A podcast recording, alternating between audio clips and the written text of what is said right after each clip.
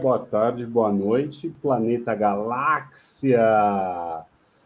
Mais um Obsessões no Ar, terça-feira. Você tá vendo o jogo do Brasil e Argentina? Foda-se, jogo bosta. Vamos ver aqui anatomia de uma queda, que é o que importa agora nessa noite. É, você que está ouvindo nas nossas plataformas, é só um momento para você saber que nós estamos ao vivo toda terça-feira, em geral, é, no YouTube. Então, se você, ah, estou ouvindo aqui, quero ver ao vivo, cola aqui, segue o canal, já dá o joinha, já compartilha com a vovó, com o vovô, com a titia, com os jovens também, talvez, eles não vão ter paciência para duas horas de podcast, mas quem sabe. Ouvindo dois mais, né? Dois vezes ali, ó, e vai ouvindo, vai ouvindo. Mas comenta com a gente, vai lá na DM, chama a gente, às vezes eu demoro para cacete para responder, mas eu respondo. E é isso. Estamos aqui, Fernando e Leandro, nosso cast habitual, e com Tainá novamente, que também já é habitual, e foda-se. Tainá já é de casa. Falei que eu fiz uma chave para ela, ela vem a hora que ela quiser. Vamos falar então de Anatomia de uma Queda, o filme vencedor da Palma de Ouro de Cannes deste ano, o filme da Justine Triet, só tinha feito filmes médios até agora, filmes bem medianos, bem medíocres, inclusive, e fez esse filme que estourou a boca do balão. Esteve na Mostra de São Paulo, está na Mostra da Varilux, né? Varilux de festival. É, talvez esteja o ano que vem, apenas pelo que a Tainá nos falou agora há pouco, lá em fevereiro. Então, no futuro, você volta aqui e vê de novo, e comenta aqui, e revê, e ouve, e discorda, e vamos falar, então, primeiro a sinopse do dia com Fernando Moreira, meu amor. Caralho, Tainá, nem mano, falei para Tainá se apresentar, né, gente? Peraí. Tainá, se apresenta de novo, arroba Tainá C7. Se apresenta a Tainá primeiro. Segue é. lá. Bom, eu já estou praticamente integrada a essa equipe maravilhosa. Então, se você não me conhece, sou eu, Tainá, Tainá Ceceris, no Instagram, em todas as redes, eu acho ou na que você me encontrar, porque eu também não estou necessariamente em todos. Então, vamos lá. Vai, Fernandinha. Vamos lá. Ah, o filme é Anatomia de uma Queda. Sandra, uma escritora alemã, empurra seu marido da varanda, Daniel, que também é escritor, mas é um escritor fracassado, e o seu filho de 11 anos vê tudo. O caso vai a julgamento e choca a pequena e isolada cidade nos Alpes. Obrigado. Uma sinopse com falhas gravíssimas, com o julgamento já do que aconteceu totalmente equivocada. Essa, essa daí veio do chat GPT mesmo, né, Fernando? Eu pensei agora, eu vi a real e falei, mano, vou colocar uma pimenta.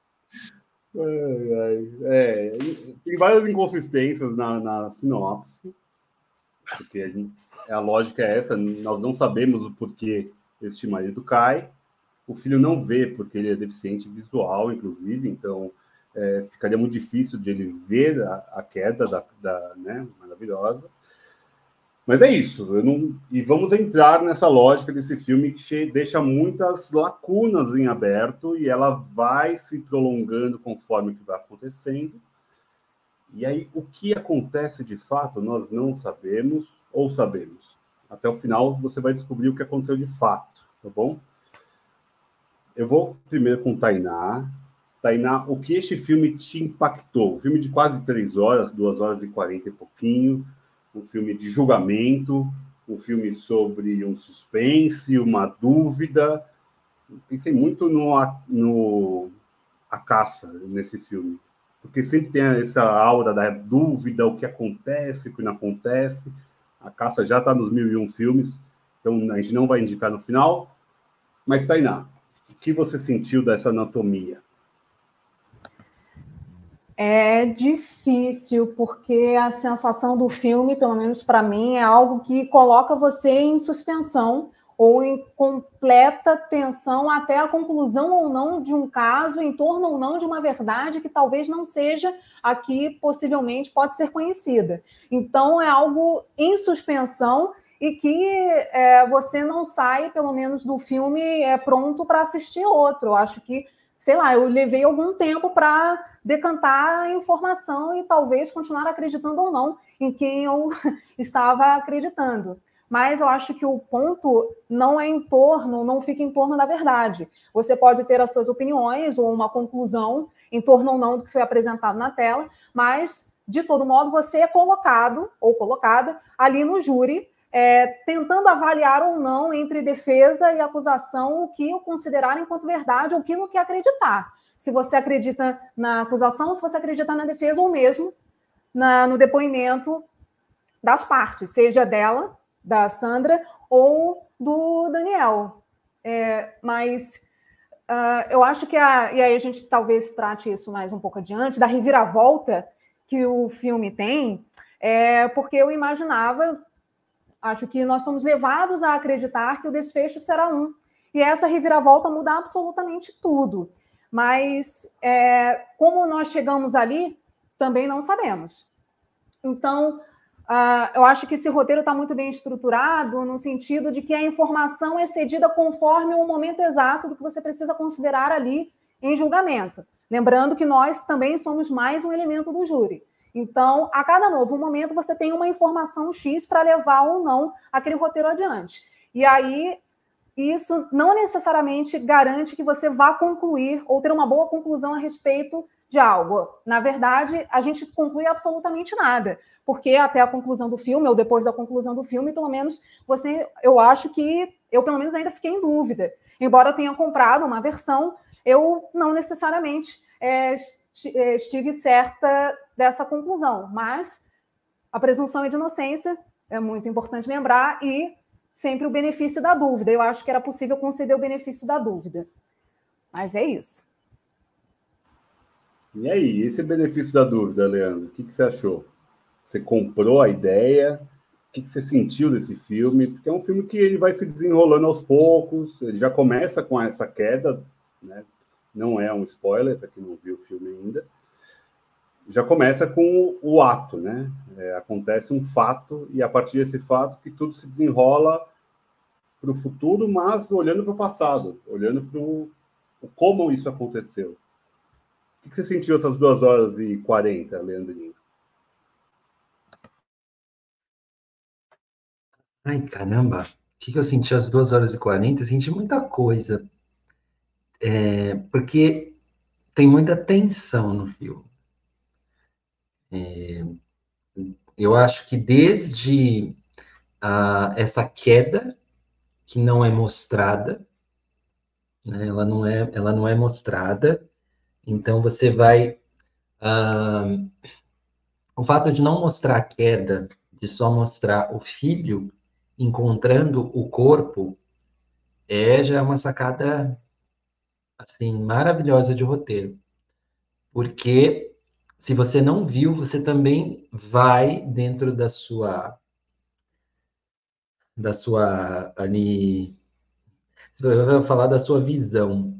Então vou, vou manter essa frase. Se você não viu, você vai dentro da sua visão elaborar alguma coisa a respeito daquela queda.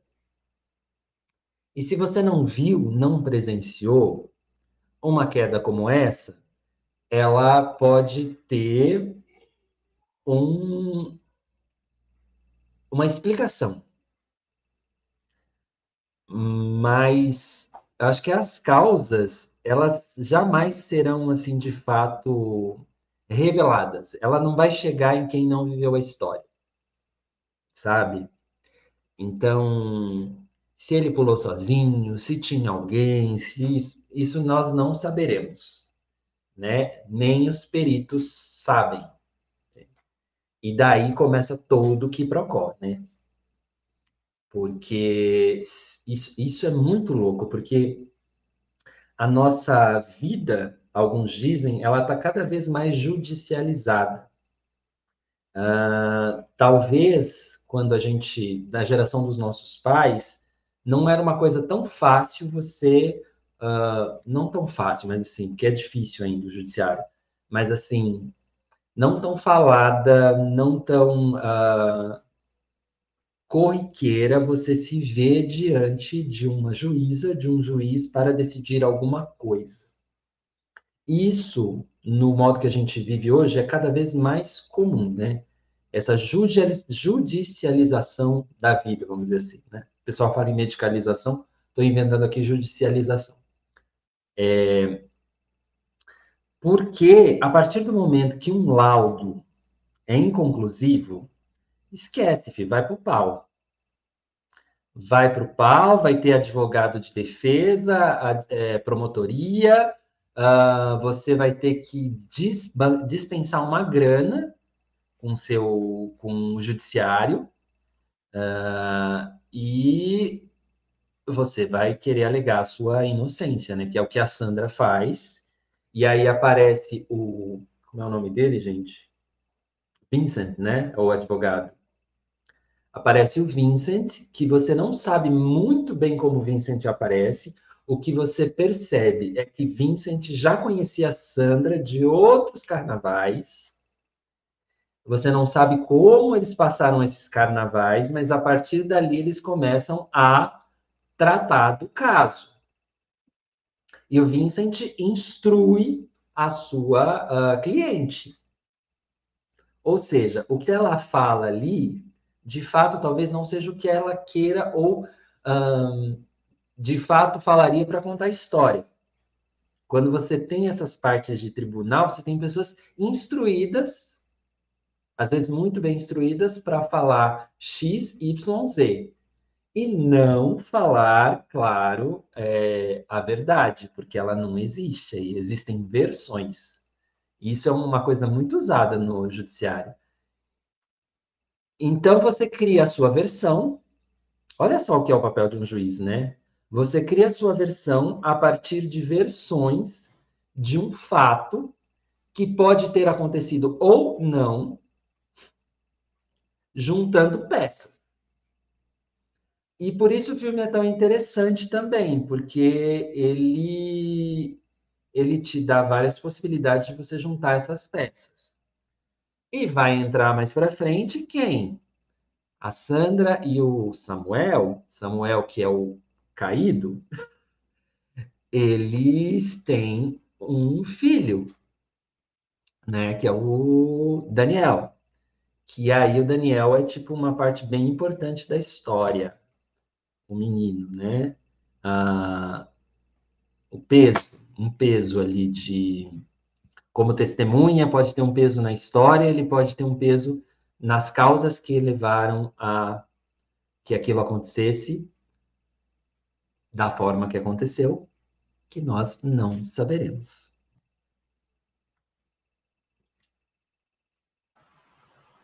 E aí, Fernando? O que você vai falar depois do Leandro agora? Então, eu não você devia ter jogado primeiro para mim, Vi, porque aí, como eu sou mais leviano, eu falaria as coisas mais chinfrins, aí poderia passar para os meninos, né? Para Tainá e Pulê, que conseguem, de fato, mergulham lá embaixo como se fossem peixes, pegam as pedrinhas e traz de volta à superfície. O que, que eu vou falar depois desse escroto, mano? Cara já começa me tesourando, velho. Eu vou dar o meu parecer aqui, jurídico, sobre o filme.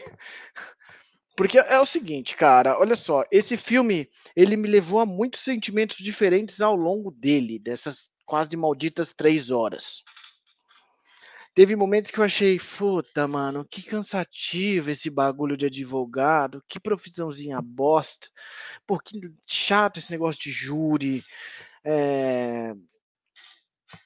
Depois me parece que é um negócio, depois uma coisa, a, a, relação dos dois ganha uma dimensão assim que você fala, ixi, caralho, o negócio já tava bichado. A anatomia não é de uma queda literal, né? O humano não caiu da varanda, é a queda da relação, parece. Já estava em queda. Tipo, existe um outro sentido, assim, me pareceu no filme, saca? O bagulho já tava degringolando faz tempo tal. É, então ele me, me jogou para alguns lados, assim, tipo esse lado de tipo, ah, mano, que saco, bagulho de júri, ninguém quer saber a verdade na real, querem convencer as pessoas para julgar ou não a mina, tá ligado? Eu acho isso, isso me irrita muito, me enche o saco, porque é, é como se você tivesse praticamente brincando de de encontrar a verdade, né? Tipo, então a realidade, a verdade é a verdade. É, e por outro lado, esse lance de tipo, ixi, cara, o negócio tá denso ali, tá pesado tal. Essa mina também não é flor que xixere, parece, em algum momento. Você fala, porra, pensei que a mina ia ficar suave lá, tomando o vinho dela, ia ser acusada suave, ia ser suave. mas depois ela dá umas ideias também, fala, mano, a mina tava toda meio esquisitona também, toda errada, tá ligado? Então, cara, é um filme que eu não sei, ele me, me incomoda, é, me irrita de certo ponto, porque, tipo, ai, que saco. Esses europeuzinhos aí ficam com esses bagulho de, sabe? Não tem que se preocupar, não, caralho. Vai dar, vai fazer um filme sobre alguém que tá atravessando a porra da África pra ir para aquele país do caralho, nos Alpes, mano, tá ligado? Fica fazendo esses filmes do Henrique, que é super depressivo, são filmes pesados, assim. Você não vê, você não vê tristeza do ponto de vista material, mas são filmes tristes pra caralho, tipo, difíceis de tragar. É, então eu fiquei muito assim nesse filme, sabe? É um filme. Eu acho que, tipo, aquela cena, primeiras, os primeiros 10, 15 minutos, para mim foram muito legais. Falei, putz, cara, tava tudo indo muito legal nesse papo, tava uma conversa legal. O cara talou o som mesmo o moleque saiu, daqui a pouco o cara morre. E falou, opa, que tem alguma coisa, né? Acho muito legal essa primeira sequência, muito bem feita. Mas depois eu sinto que as coisas. Tem coisas ali que eu acho que são demais, assim, sabe? Tipo, não precisava para mim estar tá ali. Não pela questão temporal, mas é que eu acho que não acrescenta muita informação pro, pro final do filme, assim. A parte final me incomoda do menino, um pouco do Daniel, a exploração daquele, aquela, o depoimento dele, o testemunho dele, não gostei, acho que não precisava. É um, é, cara, é um filme estranho, mano. Eu não consigo, eu não consigo sair leso a ele, sacou? Indiferente a ele. É um filme que me incomoda, é um filme que tá me é, como se estivesse com uma agulha dentro de você e ele fica na sua Sabe? ao mesmo tempo, ele não te deixa chegar a um veredito, porque acho que essa é a ideia, cada um terá o seu veredito, tá ligado? Então, é um filme que não fode que nem sai de cima nesse, nesse aspecto, tá ligado? É um filme que não fode nem sai de cima, é aquele negócio estranho que, que quer provocar, que provoca, né? Que provoca o olhar da gente que gosta de cinema, e até o nosso papel como telespectador, né? Porque julgar pressupõe também uma decisão moral antes nossa, julgar ou não a mina, a gente pode entrar, entrar depois nisso, mas assim, é um filme incômodo, a palavra talvez, resumindo agora, assim, seria tipo incômodo, uma coisa ruim, um negócio esquisito, tá ligado? Eu ficaria mais por aí, assim. Ao mesmo tempo, de certa forma, bonito, inteligente, é, intrigante pra caralho, entende? Tipo, aquela questão da escritora, deles serem escritores e começar aquele debate e um ter roubado a ideia do outro, eu acho isso maravilhoso. É, então é um negócio assim, é nesse nível assim. Eu gostei, no final das contas, mas ele me traz muito esses sentimentos dúbios, assim, sabe? É, é um gostar com muitas ressalvas. Excelente, viu? Falou depois da Tainá e do Leandro, falou brilhantemente, Fernando. Porra, ó. É, eu saí do cinema cansado desse filme, não era pelo, pelo tempo, não. Claro que o tempo ajuda. É, acho que a gente também já não está mais tão habituado a ver filmes tão longos e tudo mais, mas acho que é, é pelo enredo, né? O filme vai se vai desgastando a gente de buscando respostas. Eu acho que é isso, né? A gente acaba entrando no júri. A gente é parte do júri em algum momento ali e a gente começa a ficar incomodado com as novas provas que aparecem, aquelas gravações que são horrendas, né? Super problemáticas e que dão um teor de densidão é, dessa anatomia da, do fim do relacionamento, igual você falou mesmo, acho que você falou, resumiu legal, assim, porque é um filme que acaba sendo de julgamento, mas é um filme sobre incomunicabilidade, de certa forma. Até pela língua, né? Uma é alemã e ele francês, e eles falam inglês, então tem, tem todo esse porém que fica num, né, num, escondido ali, de certa forma, que o filme é falado em inglês e francês, é, mas ela é alemã, então tem toda uma dificuldade da comunicação mesmo, de escolhas de um casal. É, então, acho que é, fala muito mais sobre essa relação matrimonial, ali no caso, do que de fato sobre a queda. A queda é só um ponto, é só o ponto final, de certa forma, dessa relação. E acho que o filho, de fato, tem um papel ali preponderante, né? E claro que a, a cegueira, não é nem assim que se fala mais, né? A deficiência visual dele é, já é uma forma de deixar nós também todos nesse mesmo local dele.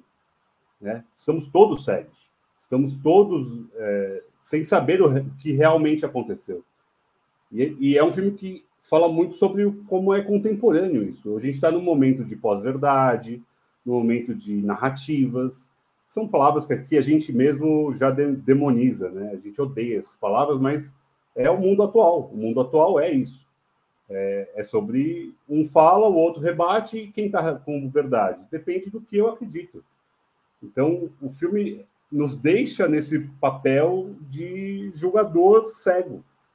É, então, eu, eu, entendo que o personagem ser né, deficiente visual é proposital, claro, porque a gente está naquele papel do Daniel. A gente é como um filho órfão e sem saber se eu posso confiar nessa mãe ou não.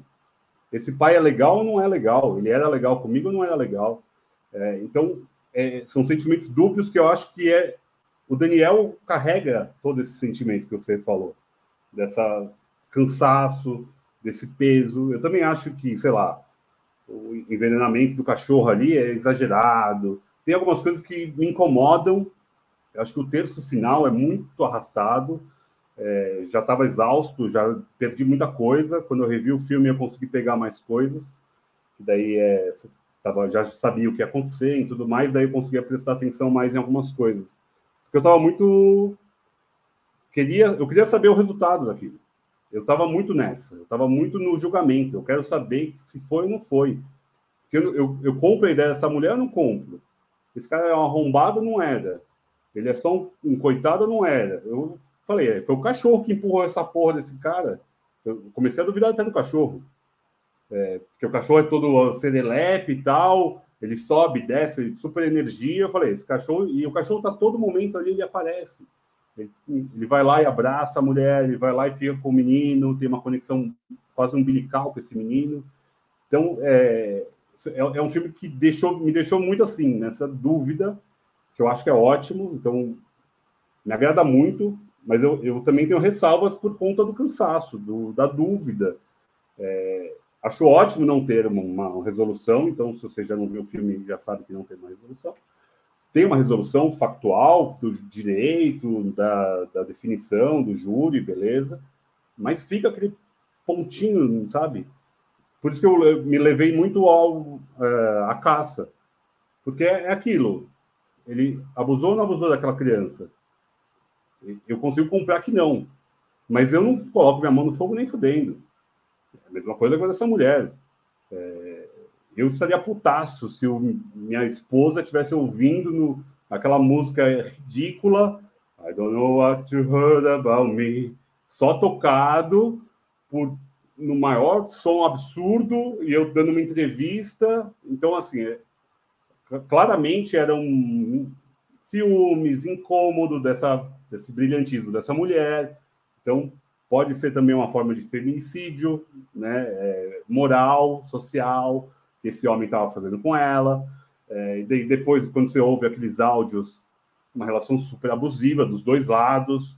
Então é isso, não tem bonzinho, não tem vilão, é tudo uma construção sobre a dúvida. Então é um filme que me deixou nesse ponto, no ponto de não saber. E aí é uma coisa que é muito contemporânea. Então, é, acho que é o filme que eu saí do, com ranço, um pouquinho de ranço do filme, e o filme está ressoando comigo até hoje. Faz, três, sei lá, três, quatro semanas que eu vi o filme. E o filme ainda está lá, sabe? alguma coisa, puta, olha que loucura isso, puta, olha esse áudio que bizarro, olha essa criança aqui chorando copiosamente, parece que ele sabe alguma coisa em algum momento ali, ele não quer, ele tem uma repulsa da mãe. Então, são sentimentos tão viscerais ali, tão humanos, de fato, que me colocam num filme, como a gente falou semana passada, um filme super contemporâneo. Eu acho que esse aqui também é muito contemporâneo. É um filme muito deste momento. Dessa construção, dessa judicialização que o Lê falou. A gente vê hoje o Brasil, o Brasil é a, é a república do STF. É, aí tem essa narrativa, ele é bom, o STF é bom, o STF é ruim, o Alexandre Moraes é maravilhoso, é, é o crápula, é, tu, tudo se leva ao ponto do juiz, da busca por, por essa verdade. Então, acho que o filme é super hoje, é super 2023, e acho que ela fez um filmaço. Eu acho que ela faz um filmaço, é, legal pra caralho, uma mulher diretora, é, então tem um olhar que não passa pano, ah, vamos fazer a mulher coitada, não tem esse viés, né, que algum bolsonarista que cai aqui vai falar, ah, é um filme dirigido por uma mulher, vão defender as mulheres. É, Foda-se, se você estiver aqui, pode ir embora também, não precisa ficar. É, mas é isso, eu acho que de fato é um filmaço, assim, é um filmaço porque ele me causa problemas, me causa dúvidas. Vocês sabem que eu amo o Fale Com Ela, é meu filme predileto, e é um filme sobre isso, é sobre dúvida, sobre um ato que muda tudo, um ato que é, é bom, é ruim, fica num, num, limbo que a gente não está aqui para jogar. Acho que é, é, um pouco sobre isso também, é sobre viver. Claro que a gente está falando de um crime, a gente está falando, igual não falei com ela, é um crime, é, precisa ser punido, precisa ser julgado pela sociedade, porém, tem muitas nuances que a gente não vai ter nunca certeza de nada. Nem quem fez vai ter certeza. Eu acho que tem um pouco disso também. Claro que tem a responsabilidade, juridicamente, claro, mas de fato, por que, que aquilo aconteceu? E não vai ter uma resposta. Eu acho que essa é a beleza do filme. É onde o filme me, me fala, caralho, isso é foda. Filmão, sabe? É uma coisa que eu, eu sei, eu, tô agora com esse sentimento, puta filmaço. Isso, isso eu vou jogar a pergunta aqui, porque isso não é muito louco e talvez humano? Por que, que a gente precisa da explicação uh, das, dessas coisas que nos impressionam, né? Crimes hediondos, suicídio. A gente é, parece que a gente busca uma explicação de por que aquilo aconteceu. Mais, por que aconteceu daquela maneira. É, eu, não, eu não sei se isso é um. É, é uma coisa humana mesmo, assim, de você. É, de um interesse, sabe? De ir na direção mesmo do, do, do sangue, assim. Uh, dando um exemplo, né? Tem um acidente na estrada, as pessoas param para olhar.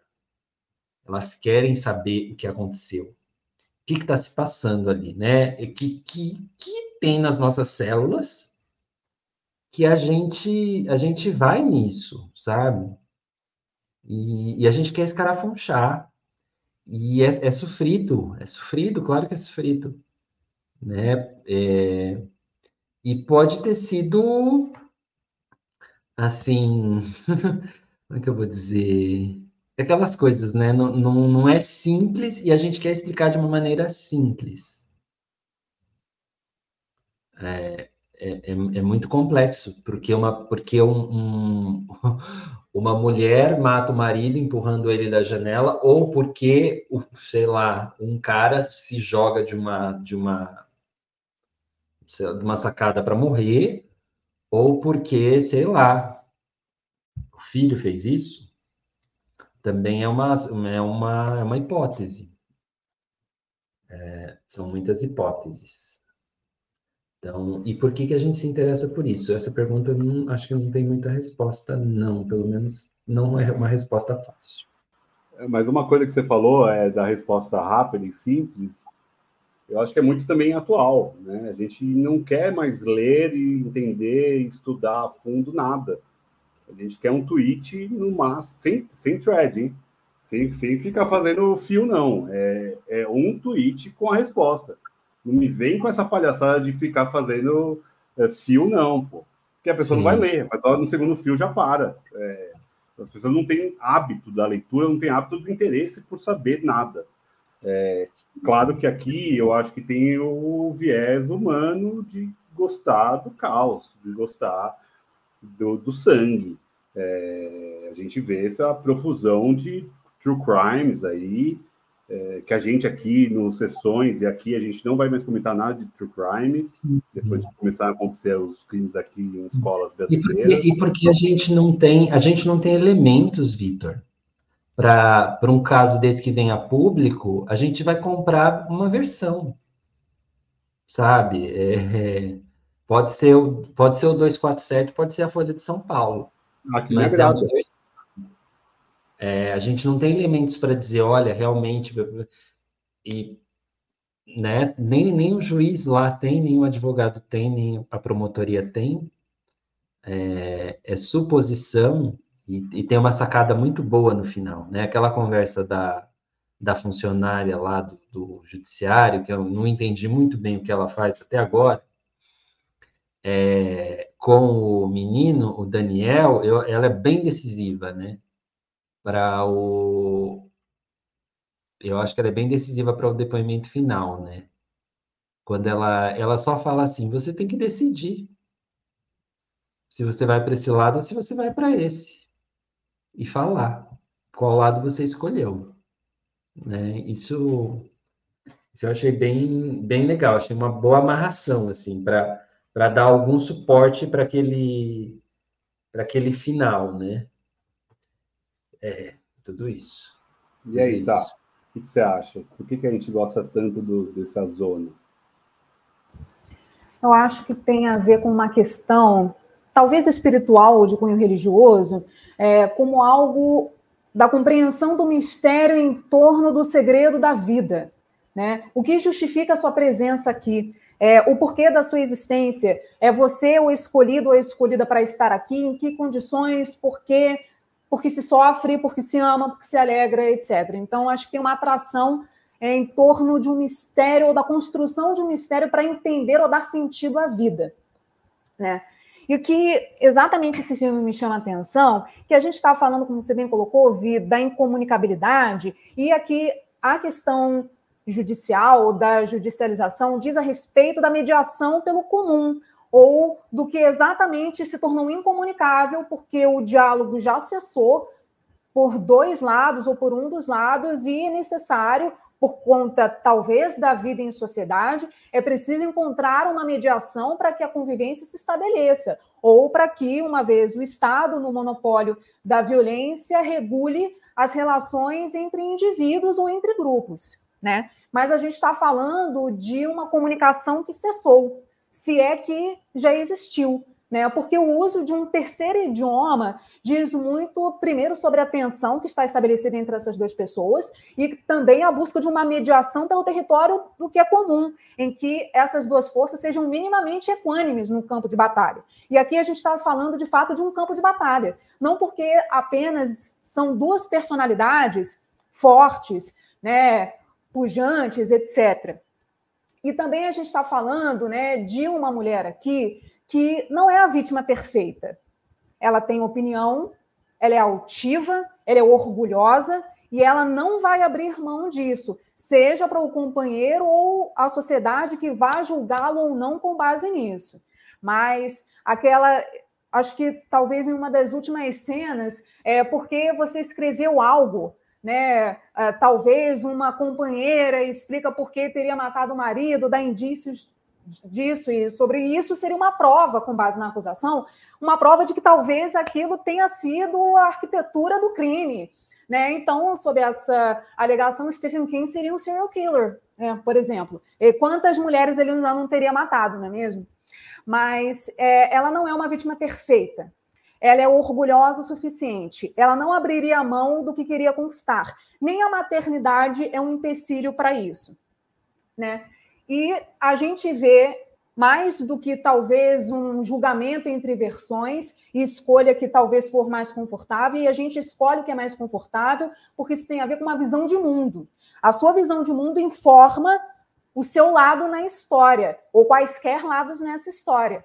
Mas a gente, então, está falando de uma mulher, então, altiva, que é julgada em algum momento por isso, porque é intelectual, porque deseja intelectualidade, porque é reconhecida por isso, enquanto talvez tenha um companheiro que almeje tudo isso, mas por alguma razão a gente não sabe porque ele não tem alcançado em pé de igualdade. E aquela gravação que a gente ouve né, que depois é materializado, porque a gente vê isso, né, então está refletido em imagem, né, aquilo jamais poderia ter sido utilizado como prova, porque, como ela não sabia sobre, né, isso não tem validade jurídica, né? Mas aquilo informa ou dá uma reviravolta sobre talvez isso seja um indício do quão ardilosa ela era, do quão manipuladora era ela, enfim, não que ela não fosse, não que nenhum dos lados não seja. Então, a gente talvez esteja à procura do que seja mais razoável acreditar. Mas acho que daqui nada é razoável. O que é, e porque a queda não é razoável, um fim de relacionamento não é razoável, a decadência de um relacionamento não é razoável para qualquer uma das partes e a gente precisa dar conta da complexidade do que é então acolher as duas versões, os dois lados, os mais lados envolvidos. Isso é complexo por si só, né? Com certeza, com certeza. E aí eu fico pensando no monte de crime passional que acontece mundo afora aí, né? Esses crimes domésticos, feminicídio. É, feminicídio é um deles, né? Mas também pode dar uns paus homéricos, assim, né? Do tipo, cara, eu acho assim, quando viu, matou. Você, todo mundo aqui que tá nesse chat já ouviu briga no condomínio entre casais e, e fala, puxa vida, se, se for, se, se, sabe, se passa uma linha, é uma tragédia, assim, para ficarem comentando no bairro inteiro, e aí, e aí tem essa. Nem vou chamar de opinião pública, porque acho que não é opinião pública, mas tem essa essa urubuzação, né, de todo mundo falar é. daquilo sem ter visto, ou aquela pessoa que viu, nossa, ela viu, ela estava ela mora no. É, ela, aquela pessoa mora no 14, ela mora no 15. Então ela, sabe? É o é Zé Povinho. É, é, o Zé Povinho, é isso mesmo. Obrigado, Fernando. É essa palavra. Zé Povinhar, é um verbo. Os, os, o povo Zé Povinhando, né? não é opinião pública, né? Opinião pública é, é muito chique. Zé Povinho. E, e como esses casos devem, devem chegar aos milhares no judiciário e como muitos né, homicídios, feminicídios do judiciário brasileiro, por exemplo, não tem uma, não tem uma resolução, né? O inquérito é arquivado. Então, nossa, é um, é um filme bem perturbador, muito, muito louco. Muito louco. Porque se o cara se suicidou, é perturbador. Se empurrar, é perturbador. É... Então, não sei para onde ir. Ela escolheu muito bem. Mas eu não tinha pensado ela... na hipótese do. Eu, eu não tinha pensado, Lê, eu não tinha pensado na hipótese do cachorro ter empurrado o cara. Só o Victor para pensar uma parada dessa escrota dessa daí mesmo, porque, mano, aquele cachorrinho, o Snoopy, todo bonitinho.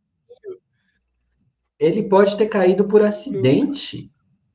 Ele pode. É, não, acho pode que foi. Não, não, eu não, cara, não Eu, é particularmente, acho que foi uma queda acidental. É, é lógico, é gente. é isso, gente. Vamos lá. É eu, isso. Eu, eu, acredito nessa.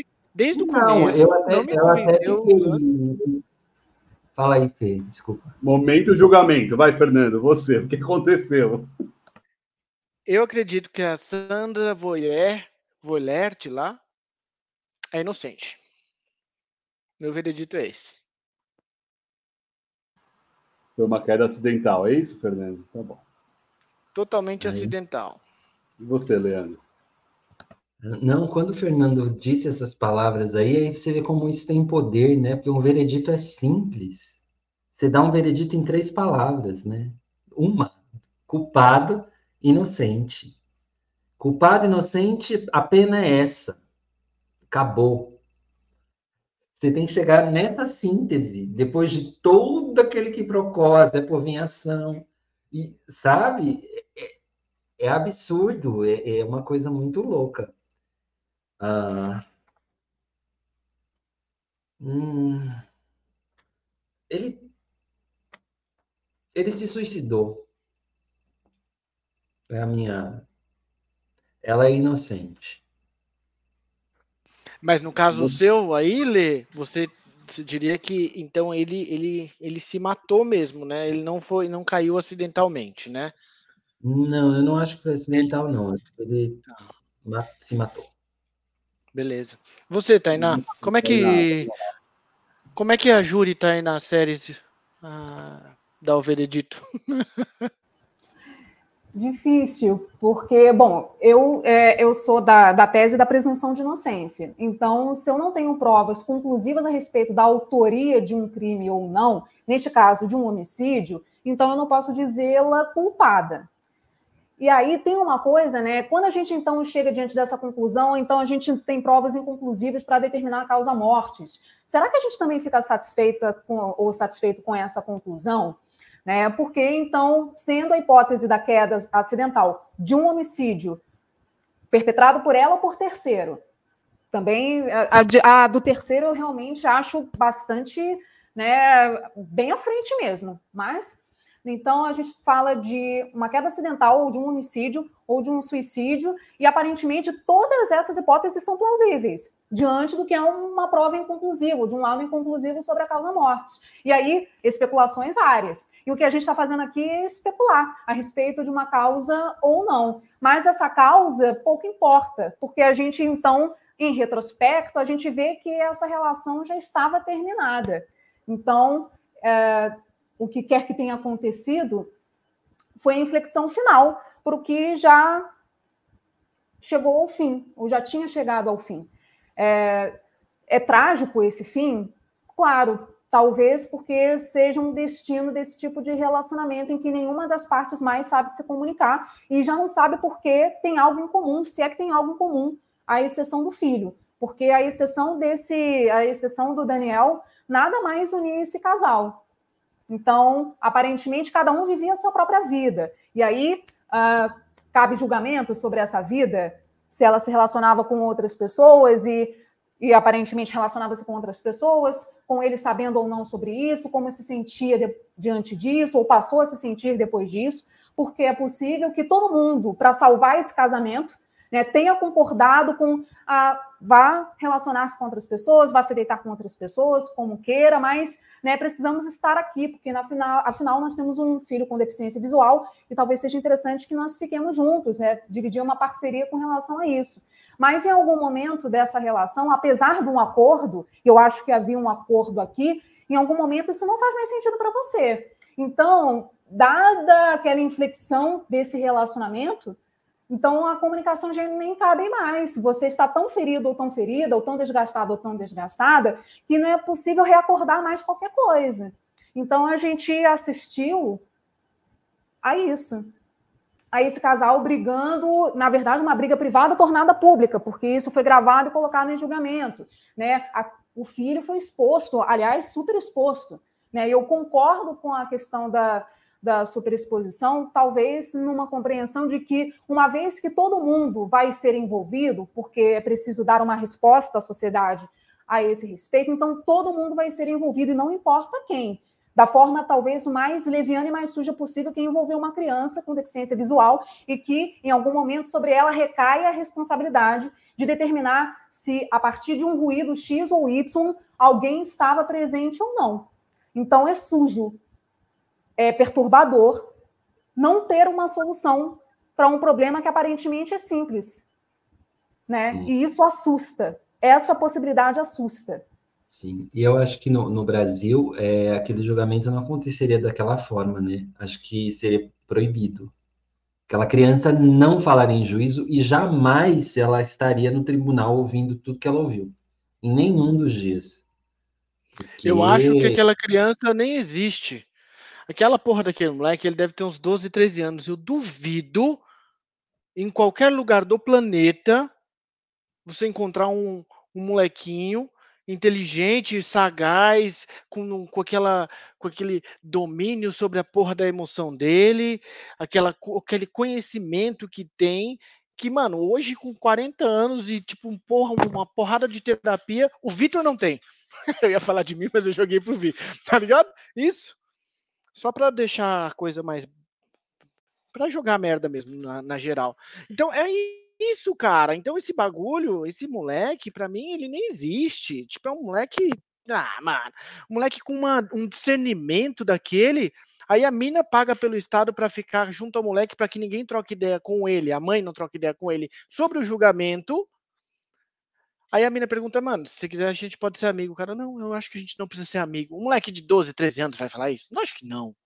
Ele vai falar, ah, não, beleza, se quiser ser amigo, o moleque tá todo fudido do ponto de vista emocional, viu o pai dele morto, e é um moleque com puta discernimento. Então, tipo assim, esse moleque é inverossímil para mim, tá? O Daniel é um, é um, bagulho que, tipo, beleza, ele tá lá porque ele é cego, pá, deu essa merda aí com ele, mas, mano, toca o pianinho lá de vez em quando, mas na moral, nem devia estar tá ali aquele mano, velho. Nem devia. Posso, posso falar uma curiosidade? Porque assim, olha, eh, no, sobre o nome, né, Daniel. Porque eu me relaciono com o Daniel há uns oito anos. Não, é só pelo significado do nome. Sabe o que significa Daniel, acho que em hebraico? Deus é meu juiz. Curioso, não? É só para ter esse momento mesmo. Muito bom. Muito bom, adorei. Peraí, a Tainá, eu não entendi o voto da excelentíssima Tainá. Então ela é pela presunção de inocência. A mina é inocente até que se prove o contrário. É isso, tá? É isso. Ela é inocente. Fechou. Boa. Beleza. Então, inocente, inocente, inocente para Sandra. Só que o cara se matou ou foi acidental? O Lê, o Lê acha que é suicídio, eu acho que foi acidente. Você acha o quê? Eu acho que foi acidental. Mas o suicídio Sim. é inteiramente plausível. Então... Beleza. Então tá ali. Você, Vi? Ah, eu tô muito com o cachorro, cara.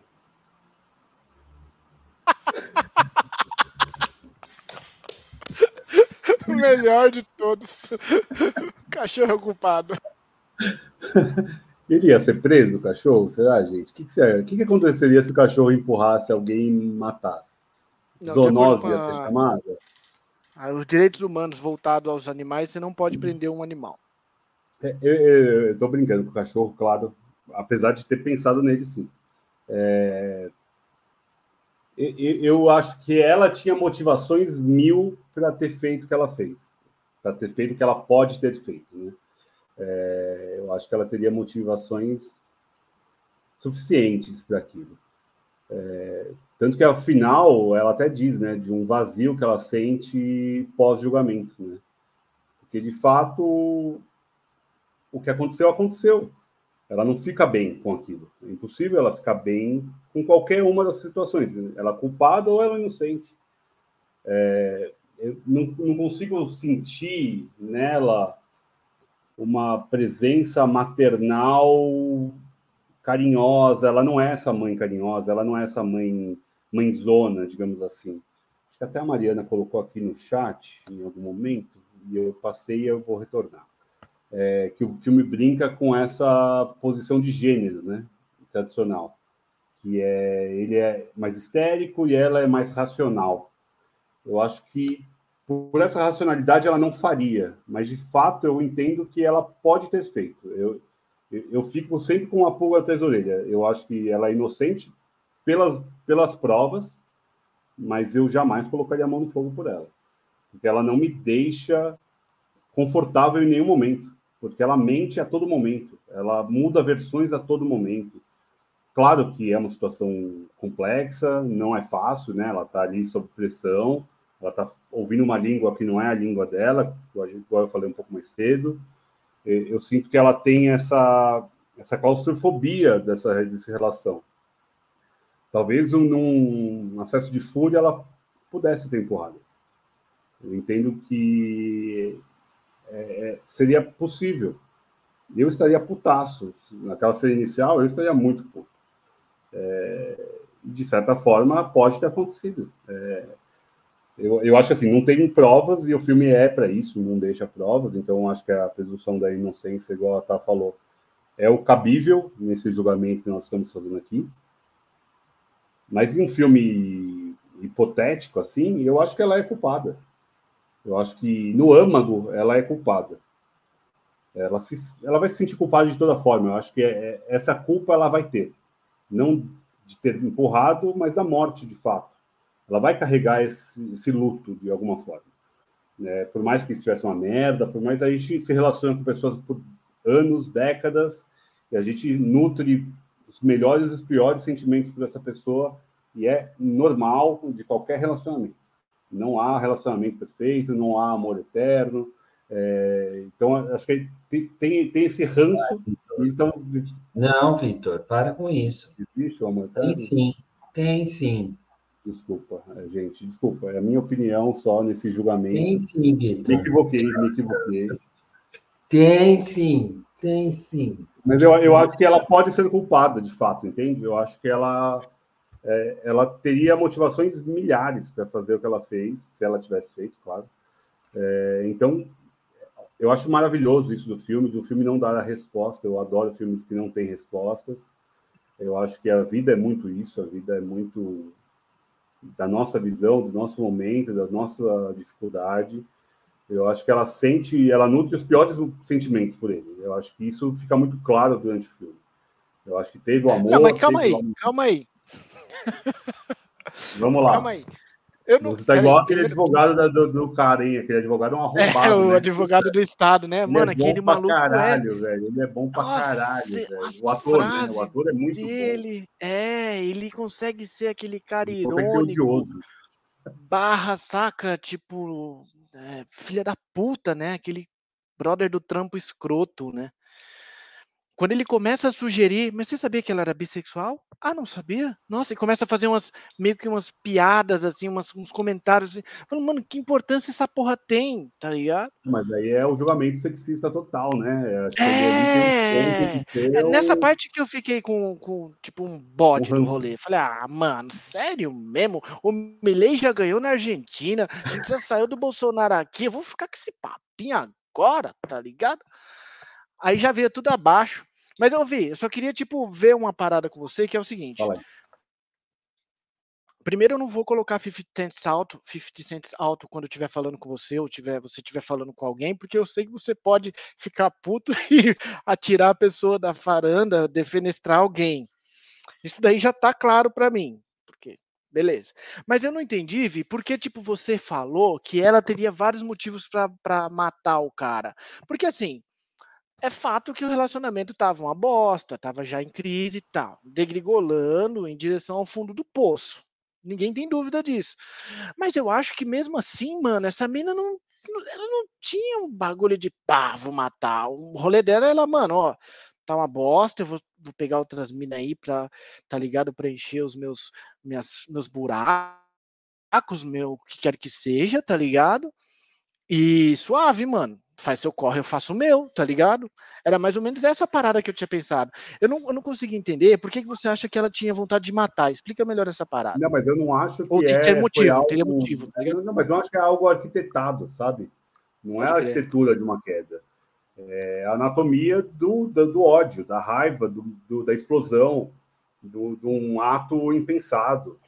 É, me parece me parece que ela eu, eu sinto que ela tem um pesar. E aí, esse pesar, para mim, é muito um reflexo de um ato impensado. Entende o que eu digo? É, ela, eu não acho ela, ah, eu vou pensar, eu vou achar que vai estar lá em cima e ele vai pôr a música alta e nesse momento ninguém vai ouvir, meu filho saiu, agora que ele saiu eu vou lá em cima e a hora que ele estiver de costas eu vou entrar e vou empurrar ele. Não acho que ela fez essa arquitetura. Eu acho que é muito mais de um embate físico, igual teve no áudio, que a gente ouve os embates físicos, é, de, de quebra-pau, fisicamente, de fato. É, então, é um casal que já estava num momento de agressão física. Então, um momento para dar um, um clique e falar, foda-se, vou empurrar esse arrombado, e se arrepender no segundo, no segundo depois. E eu, me, eu, eu sinto que ela tem essa culpa. Eu sinto a culpa na fala dela. Eu sinto titubear na fala dela para tentar ficar solta para cuidar do filho dela. Para tentar manter uma paternidade, uma maternidade com aquele filho que precisa de alguém. Eu, eu sinto mais que é um, é um pedido de socorro, a, a soltura dela, a manutenção da soltura dela, do que uma não culpa. Eu acho que ela não pensa mais nela, ela está pensando no filho. Que o filho vai, o filho precisa de muitos cuidados. Ela está no momento auge da carreira dela, então eles ganham super bem, me parecem família super bem de vida, né? Tem uma casa no campo, no, nas montanhas e tal. Se dão ao luxo de levar o filho só duas vezes na semana para a escola, para Grenoble. É, tem toda uma arquitetura por conta do filho. O filho é o núcleo dessa família. Por isso que eu acho que esse filho é tão importante para o filme. Você fala que ele não existe, eu acho pelo contrário. Sem ele não existiu o filme. A meu ver, pelo menos. Porque ele, para mim, é o central. Ele é o personagem central. Claro que ah, ela é a protagonista. Não é isso que eu estou falando. falando. Ele é o ponto central do filme. Porque ele é o equilíbrio. Ele é a busca dessa soltura. Ele é a busca dessa, desse amor. Né? É a representação dessa, desse cuidado e ele ser deficiente visual é um ponto a mais para isso. Não por ele ser incapaz, porque de fato ele não me parece ser uma, um ser humano incapaz, ele parece uma criança superdotada até em algum momento, acho que o Lei falou aqui no chat até, é, mas é, é, é, o, é o cuidado maternal, é o cuidado paternal. Você também é pai, você faria talvez algo assim, não a morte. De, a todo custo você cuidar, continuar cuidando de Ian. É, de, então, eu sinto esse titubear dela a todo momento. Eu não me sinto. Não estar feliz após o julgamento, eu entendo. Mas eu não entendo esse pesado. Ela ficou mais pesada depois do que antes. Antes ela era saltiva, ela ia lá, rebatia. Ah, por que, que você fazia isso? Ah, por causa disso, disso, disso, disso, disso. Aquele psicólogo ridículo sendo julgado ali, falando uma coisa nojenta, é, e ela vai lá e rebate. Deixa eu falar em, em inglês, para pelo menos eu conseguir organizar minhas falas. Então, ali ela está num pulsor, numa pulsão de defesa pela, pela liberdade, mas por conta do filho, a meu ver. Então, é, é, é esse rancinho, sabe? Esse gostinho de culpa e de ter se arrependido no instante seguinte, eu acho que ela, ela me leva a esse, a esse pensar. Eu também acho que não tem motivações aqui, não tem motivos, ah, ela não arquitetou isso. Eu não acho que ela é maquiavélica, eu não acho que ela é uma assassina, é, sabe? Uma assassina, que eu digo, de caso pensado. Mas eu, eu, eu, eu fiquei com esse gostinho de ela, puta, ela fez e se arrependeu, sabe? Porque o próprio. A hora que chega esse advogado dela, logo, logo no começo, ela dá várias versões né, do que ela falou para as autoridades. Tipo, o cara que ela confia e que vai defender ela, ela não consegue se abrir. É, é, ela mesma tem dúvida. Ai, eu acho que eu dormi, eu acho que o tampão do meu ouvido caiu, eu acho que o Daniel gritou e eu ouvi, eu acho que. É, ela só acha. Então, me parece muito uma anatomia de uma construção de história. É por, é por isso que eu fico nessa dúvida. É, eu acho que isso é muito bom para o filme, mas é, sem querer julgar ela, né? Mas eu fiquei com esse gostinho. Não sei se vocês quiserem contrapor o meu argumento do meu veredito, fiquei à vontade também. É, é, porque eu acho que o filme ele trabalha nisso exatamente. A gente colocou aqui cada um, cada um, mas Tainá, Fê, Vitor. Uh, qual é o seu veredito? E se você começa a puxar fios da história, você vai entrar no que ela quer que você entre, que é essa, essa dúvida. Né? Porque, assim, depois, eu tinha uma, uma ideia, vocês falaram, eu já estou com outra. Né? Então, essa. Não sei para que lado que eu vou, é o que acontece o tempo todo. Eu entendo super a confusão mental dela, entendo super. Por exemplo, acho que se, de um outro lado você defenderia, não, ela está confusa, o marido se matou, pulou do, do, né? Ou sei lá, O marido dela morreu, ela tem um filho para criar, ela não sabe o que vai acontecer, ela não sabe em que, em que encrenca que ela se enfiou e tudo mais. Embora seja uma, uma mulher super culta, assim, e tal. E que tem o peso, mesmo que ela não tenha uh, cometido de fato o crime, seja esse homicídio culposo ou doloso, ela ela carrega o peso da história dele, né? Tipo, esse cara é, é, foi casado comigo por muitos anos. Tivemos filhos, passamos por um super problema com esse filho, lutamos para que esse filho tivesse condições de sobreviver de uma maneira assim que a gente pense aceitável, né?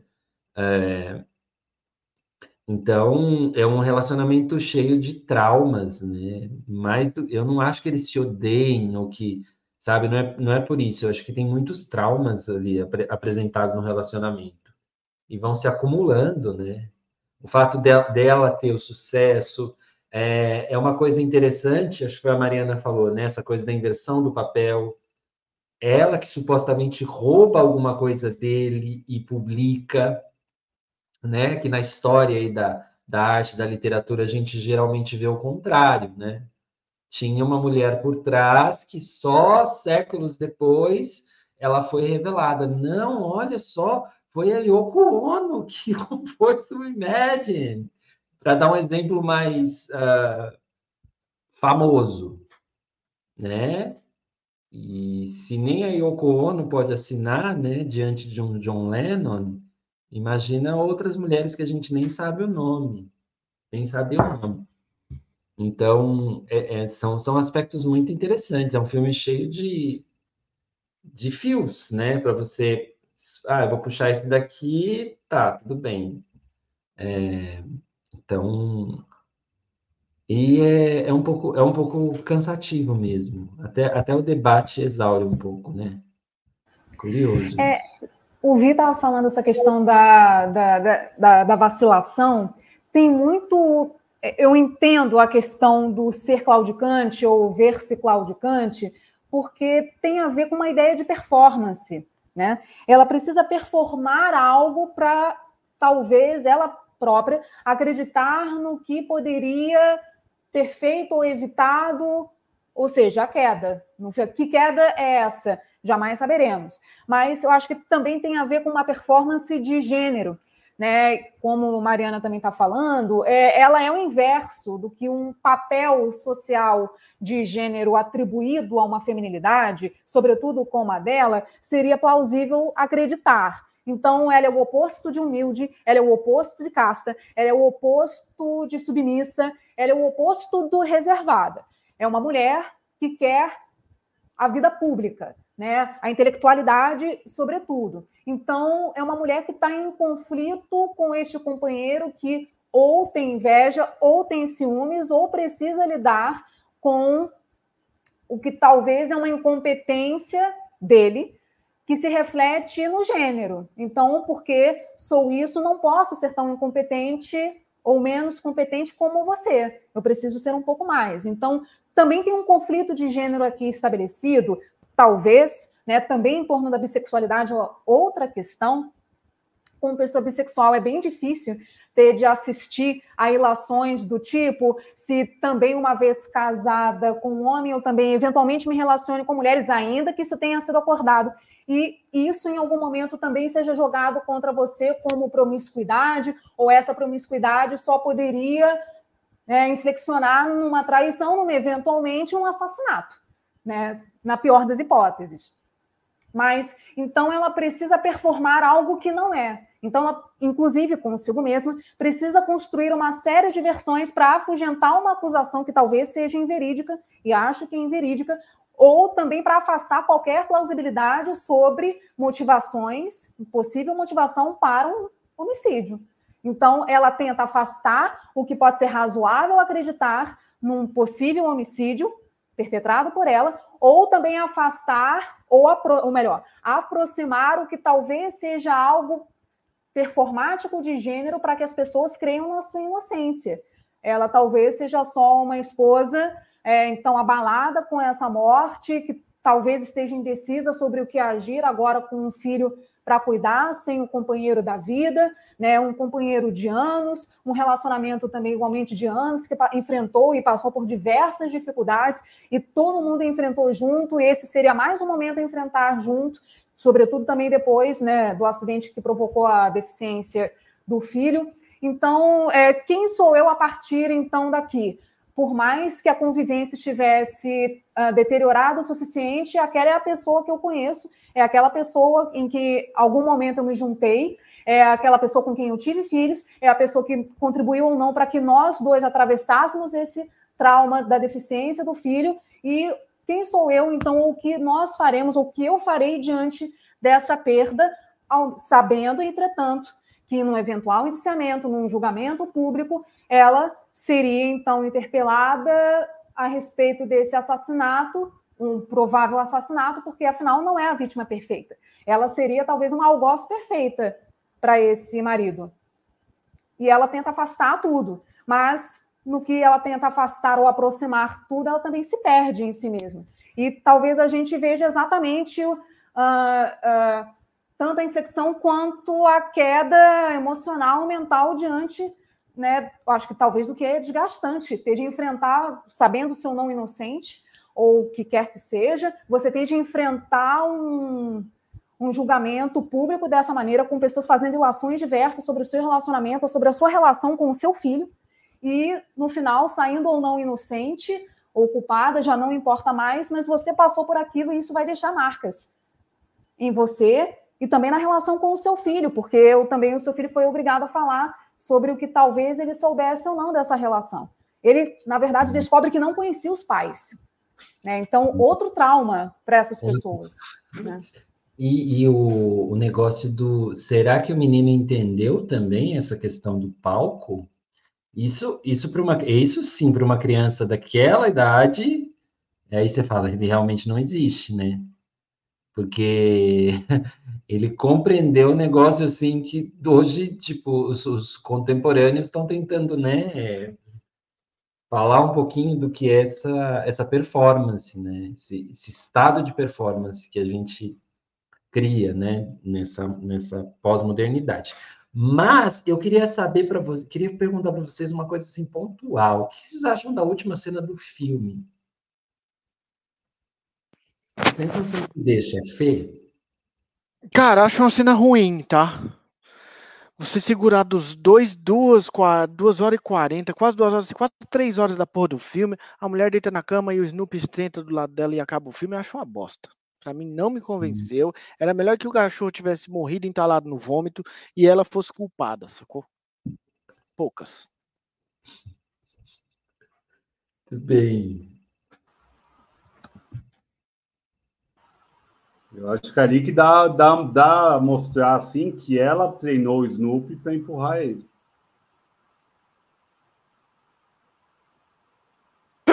o Vi vai levar essa tese até o final. Eu gostei demais.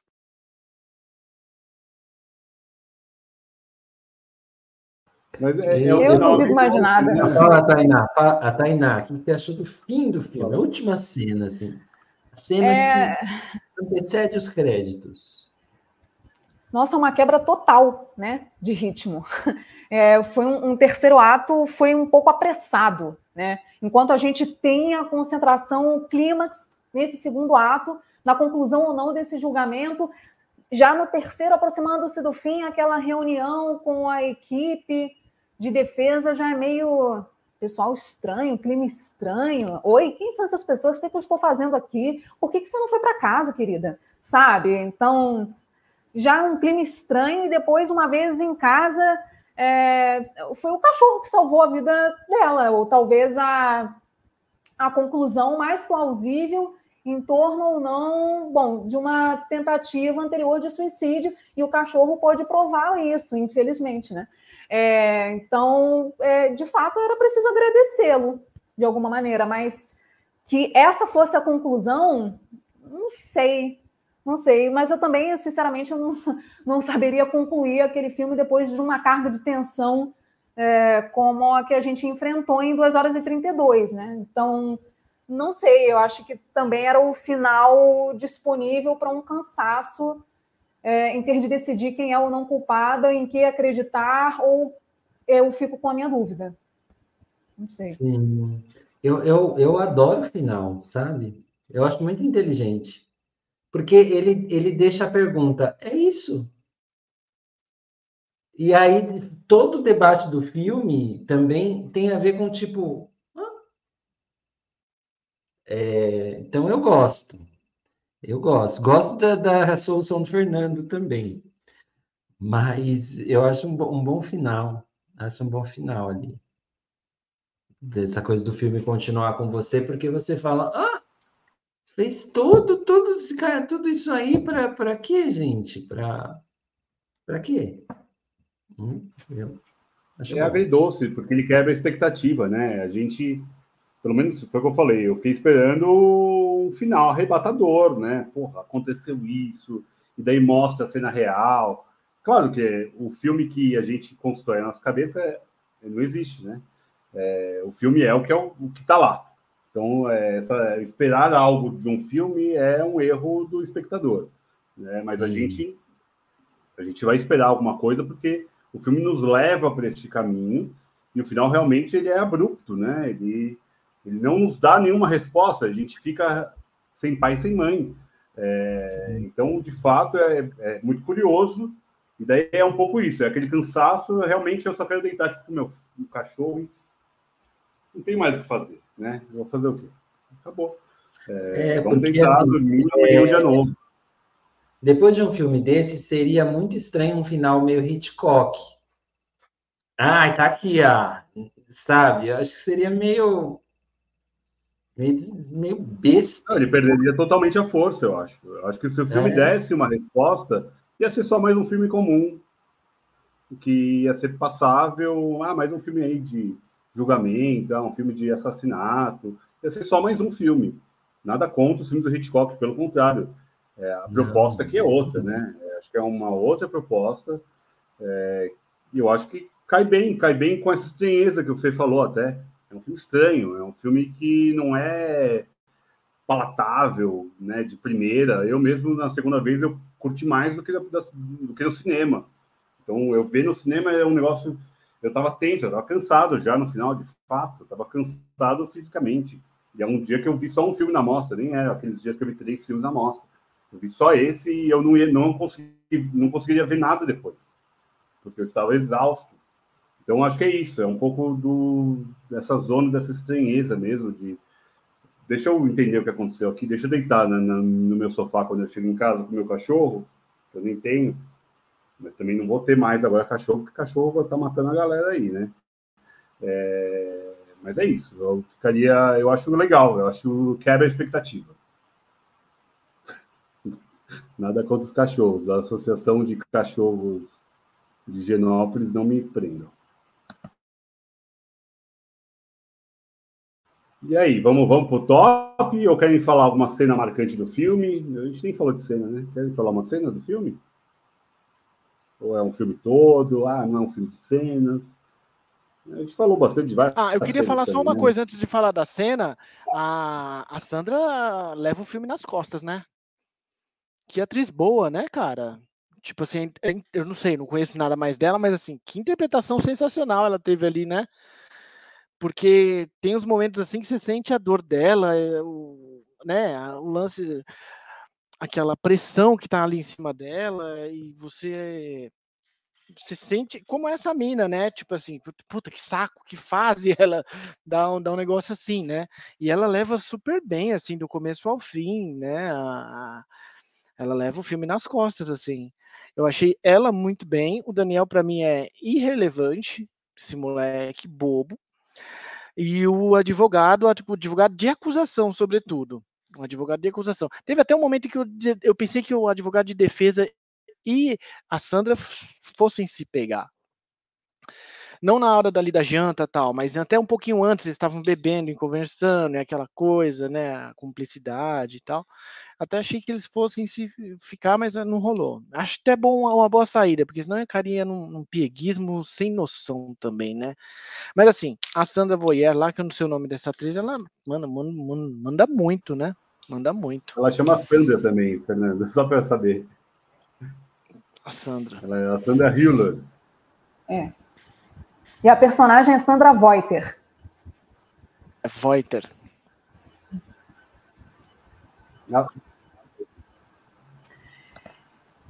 Olha, a cena, a cena da briga é, quer dizer, é o áudio que é recriado em imagem, né? E a gente tem acesso a essa, em mais aquela sessão de informações que talvez seja crucial para você, sejam cruciais para você entender ou não ou formar a sua opinião a respeito, né? Que é, é uma cena, é, enfim, é, vida pregressa, em uma vida pregressa, talvez a gente já tenha, ou eu já tenha presenciado ou sido um dos agentes desse, dessa briga, uma das agentes dessa briga.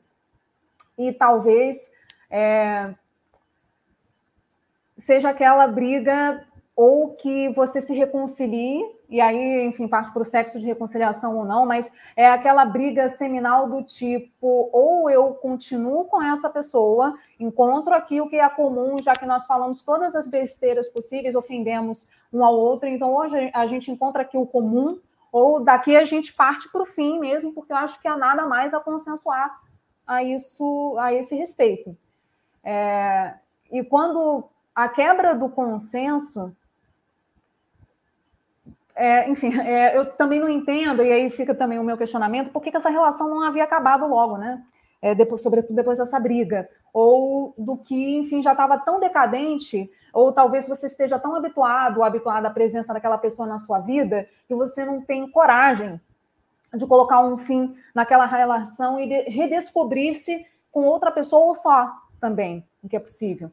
Mas é, não sei, para mim, é claro que ah, isso também provocou uma reviravolta e internamente provocou outra, do tipo, por que não chegou ao fim? Por que não colocamos um fim? Né? Era necessária essa tragédia? Mais outra tragédia na história, considerando né, o que o filho, ou o que levou à deficiência do filho? Então, é, aqui é uma cena em que eu coloco a responsabilidade disso tudo nos dois, né? Ninguém é vítima aqui, mas é, também a gente coloca responsabilidades. Eu acho que eu acho que talvez importante de tudo isso é que a gente saiba reconhecer responsabilidades, né, de todo mundo envolvido. Isso não significa culpabilizar as pessoas, né, punir as pessoas. Eu também não acredito nesse tipo de justiça. O que eu acredito é que a gente possa, uma vez reconhecendo responsabilidades, reparar erros e ninguém teve chance de reparar coisa alguma, né? Porque a tragédia final encerrou a história, sem que qualquer uma das partes tenha tido chance de reverter ou não tudo isso, né? Maravilhoso, maravilhoso. É, a Sandra Hüller tá, ela também é protagonista de um outro filme que vai chegar ano que vem, que é Zona do Interesse, Zona de Interesse, que fala de Auschwitz e algum e tal. É, ela está no auge aí da carreira dela, acho, dois filmaços é, no mesmo ano. Ela tinha feito Tony Erdman, né? acho que é o único que eu lembro que eu, de ter visto com ela. É um filme estranhíssimo, mas é isso, muito divertido, inclusive. Vamos pro top, é isso? Vamos pro top? Mil e um filmes para indicar antes de morrer. A Tainá já sabe qual é o rolê. Hoje a gente vai falar de julgamento e queda. Tem que ter julgamento e queda. Queda ou julgamento? É, vamos deixar amplo. é dos tipos que o Leandro gosta. 50 é. filmes já na nossa lista, então muito filme de julgamento já está lá.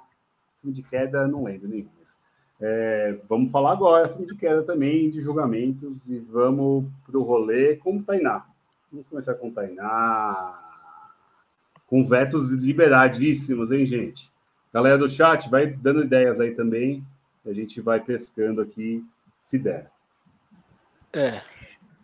é então, tem um quase homônimo de Anatomia de uma Queda, que é a Anatomia de um Crime, de 1959, ah, com James Stewart, é, que é sobre um advogado que defende um tenente do exército, e esse tenente, na verdade, ele é acusado de assassinar o amante da esposa, da vítima, portanto. E aí, bom, a solução ou não de tudo isso está numa pessoa terceira chave vinculada à vítima e, bom, essa pessoa é tão vacilante quanto outra coisa, então ele busca tentar ou não defender né, a sua. Gente, como é que como é o nome disso? Seu cliente, né? Então ele tenta defender o seu cliente com base ou não é, nessa ajuda dessa terceira pessoa que pode ser ou não a solução né, da coisa. Para mim fica, tá? Não tiro não. Uhum. 1959, James Stewart. Só que eu achei que quando você falou, parecia o um nome de um filme mais recente, assim. É a, como é que é a Anatomia de um Crime, né? Essa daí? Anatomia de um Crime, é. Beleza, ficou então. E aí, Helena, fica? James Stewart? Pode ah, ficar. Fica, fica, pode ficar, ótimo. Acho, acho bem-vindo a lista, assim, inclusive. Muito bem. Eu fui buscar uma caneta nova, porque é, é muito filme que a gente está anotando, acabou a caneta, gente, no meio, assim. É... ah, então deixa eu lembrar que essa lista já está chegando lá nos seus 500 e o Vitor está colocando tudo lá no Letterbox. Os vídeos, os, os filmes que já foram comentados nos sessões, já tem lá a sua resenha no Letterbox. Então, é só ir lá, as sessões está lá também. Está super, super, sim, legal o trabalho. Eu adorei, Vitor. Ando vendo bastante. Que bom, que bom. É, nossa lista está crescendo, tá no, ou no Instagram ou é, no Letterboxd, e é isso. Daqui a pouco a gente vai fazer uns cortes e tudo mais, mas dá muito trabalho e a gente tem, não tem muito tempo para isso. É, vou citar um filme que acho que não pode não estar em nenhuma lista, não pode deixar de estar em nenhuma lista. É Doze Homens e uma Sentença, do C.G. Lumet. É, acho que esse está em, to está em todas as listas de mil e um filmes e acho que é um desses que não pode deixar de estar aqui. Mas é, é não tem como não ter. Uhum. Invetável. O povo, o povo tá indo aí nos, nos, nos veiacos, nos, nos filmes mais assim, dos antigamente, né? Tudo bem. É, 50, Você fala, Fernando, primeiro? Eu falo, eu falo primeiro, você fica por último. tá, tá bem. Cara, eu vou colocar o caso dos irmãos Naves. Já tá, Fernandinho. Que é um. Oh, Já tá. Fernando. Então, a nossa lista está lá no Letterboxd, já está chegando nos 500 filmes, e você só ir lá e olhar, que você vai ver a lista lá. O Vitor coloca as capas dos filmes, e os filmes que o Vitor já comentou nos sessões do Instagram já estão lá com a resenha. Letterboxd. Ah, a separação eu também. Esse daqui também. A separação também já está, já está. Beleza, então pula, porque eu já dei duas fora. Eu vou, eu vou dar uma olhada na Leatherbox e daqui a pouco eu volto aí com vocês. Eu vou te mandar o link, Fernando. Vai, Leandrinho. Eu, eu, eu, vou, eu vou confessar que essa coisa de queda eu gosto nos filmes. Então, a primeira queda que eu vou colocar é a queda dos embalos sábado à noite.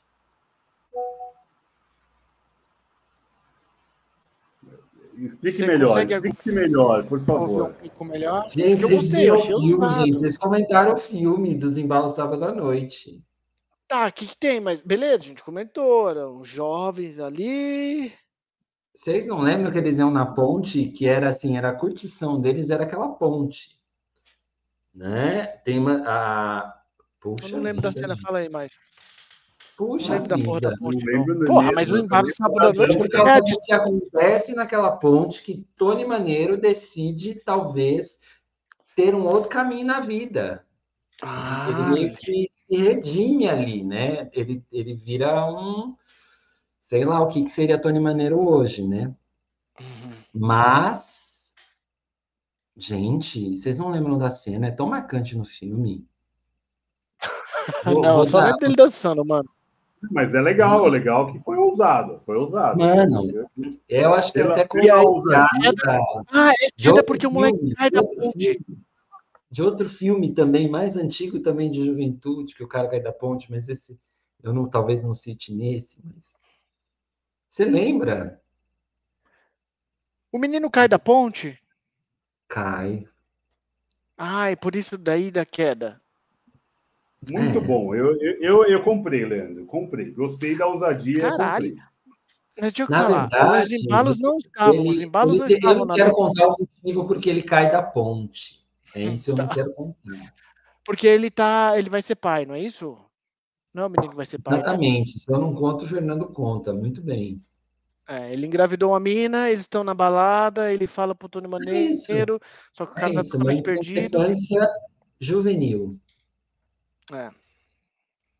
Faltou borracha. Não vou vetar, não vou vetar. Gostei, Léo. Não veto. Eu achei usado, Lê. Achei, achei. Nossa, mano. Perigoso, assim. Muito bom, gostei. É. Foi no limiar, né? E não estava, né? Embalos de sábado noite não estava no Letterbox. Tô vendo aqui não. o Letterbox. Primeira vez que o Fernando entrou. Vai, tá aí na Total, primeira vez. Nem sabia o que era Letterbox.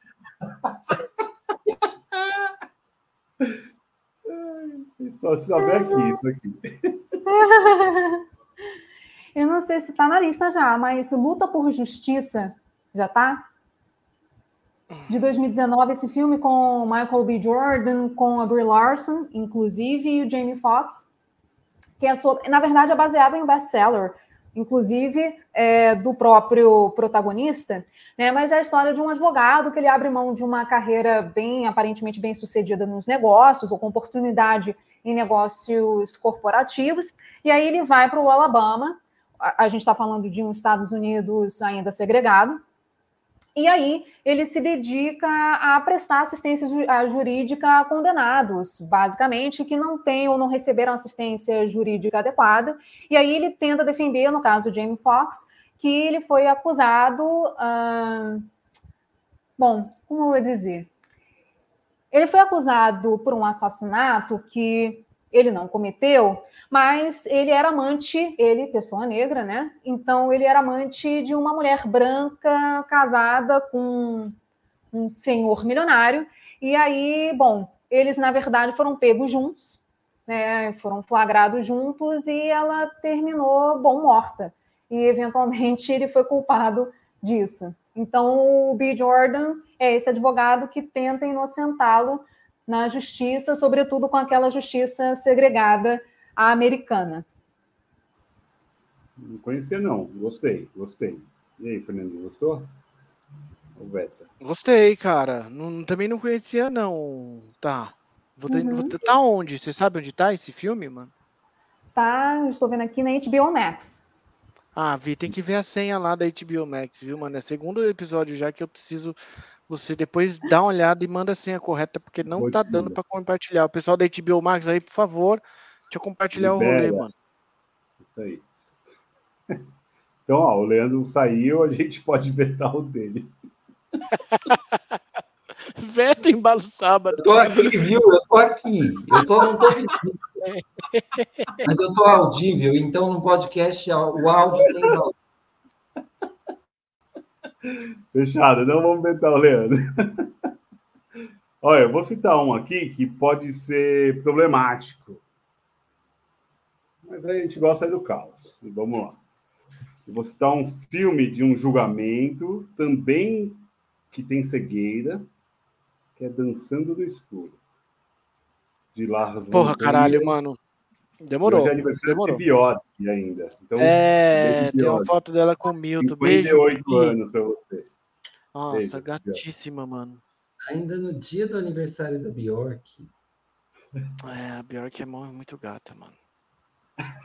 Ah. Por quê? Você não vai vetar, né, Lê? Você que deu esse filme pra gente assistir no CRF há 37 anos atrás, agora você vai passando a mão no seu cabelinho enrolado e falar veto.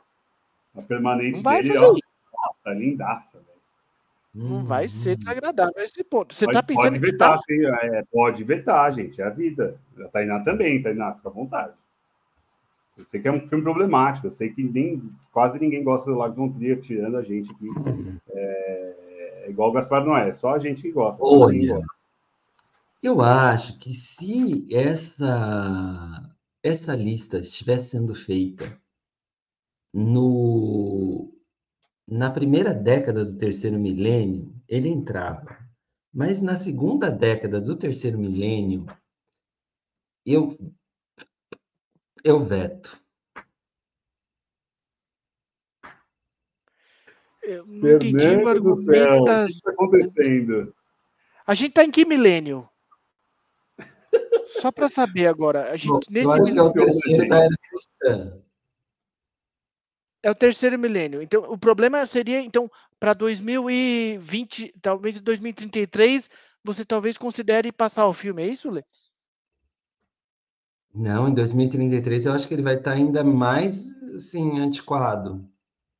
Ah, então teria que ser antes. Em 2013 ele passava, é isso? 2000 e, é, 2010. Ele foi ultrapassado pelo tempo, o filme. Foi, foi. Tá bom, tá bom. A poeira não lhe fez bem. Ok. Fernandinho, vai Há lá. pessoas que são cegas mesmo. E outras que perdem a visão aos poucos. Não, eu, eu, eu adoro a trilha sonora, tá na minha playlist essa trilha falando- sonora. Falando Você olha, uma hora no Spotify cai na trilha sonora de Dançando no Escuro. Cara, eu vou colocar um filme que também não é um filme pá, muito, tá ligado? Mas eu assisti ele recentemente e eu gostei bastante, sobretudo da interpretação. É um filme que tem o Edward Norton e o bonitão do Uma Linda Mulher lá. Chama Duas Faces de um Crime. Em que o Edward Norton é ao mesmo tempo um maninho que, tipo, ah, é um maninho cuzão, que nunca fez nada. Só que esse mano matou um cara. E ele vai a julgamento por isso. E o advogado, que é o Richard Gere, vai defender o Edward Norton. Só que no meio do filme, o Edward Norton meio que. Ele é um bipolar, tá? É um esquizofrênico, tá ligado? Esse aí não tá já? Eu não lembro. Ah, eu tô olhando no Letterbox. Não tem, cara. No Letterbox Não tem. Por enquanto No não Letterboxd tem. nada dos Sessões. No Letterbox. Então, duas faces de um crime com é, Brigitte Bardot e Edward Norton. Brigitte Bardot é o Richard Gere, tá? Sou incapaz de vetar. O Beleza. Leandro vai vetar o Richard Gere, Fernando. Tá de brincadeira comigo. Então. incapaz de vetar. E ele tá bem no filme. Ele tá bem no filme. Parado, paradoxalmente. Mas Senão ele, ele manda um zap pra mim assim, nervoso. Muito bom, Fê, muito bom. Vai lá, Sou eu, né? Eu, eu continuo aqui nas quedas. Então eu vou citar um brasileiro que eu acho que é tem julgamento, tem queda, que é a queda. A queda do Rui Guerra. A gente já tem os fuzis aí na lista e a queda. Eu nunca vi Como que é essa queda aí? Eu nunca vi, Leandro. Conta um O que pouquinho. acontece na primeira parte do filme é que um operário cai de um andaime. Uhum. numa obra dessas que anos 70, 60, né, que estavam construindo o Brasil. Isso acontecia, acho que de maneira até assim é, corriqueira. E o cara cai e tudo que acontece depois dessa queda, né? Porque ele é um, um fudido, é pedreiro, e aí vai a família, vai a mídia e Aqueles, é um esquema muito parecido com a fórmula do filme dos fuzis. Né? Uma, uma coisa acontece a partir daquilo tem a, a- o, o Zé Povinho, a opinião pública. É um filme do caramba, do caramba. E essa cena da queda do, do- desse operário do andaime é uma das melhores cenas do cinema, na minha, na minha opinião das mais bem feitas. E é o Rui Guerra, que não era bobo nem nada, né? O cara era muito bom. Ele é ainda. Tá Eu acho que o filme. Acho que o filme era também do Nelson Xavier, talvez. Acho que Isso ele aí. co tem dois diretores. E é isso. Não veto. Gostei. Não vou vetar, não. Também a queda. é- Esse deve ter no YouTube esse filme, Lê? É, Possivelmente já. É, tem o Nicolas Cage no filme.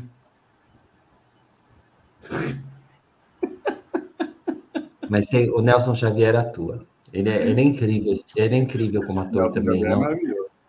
Maravilhoso, maravilhoso. Maravilhoso. Vai lá, tá.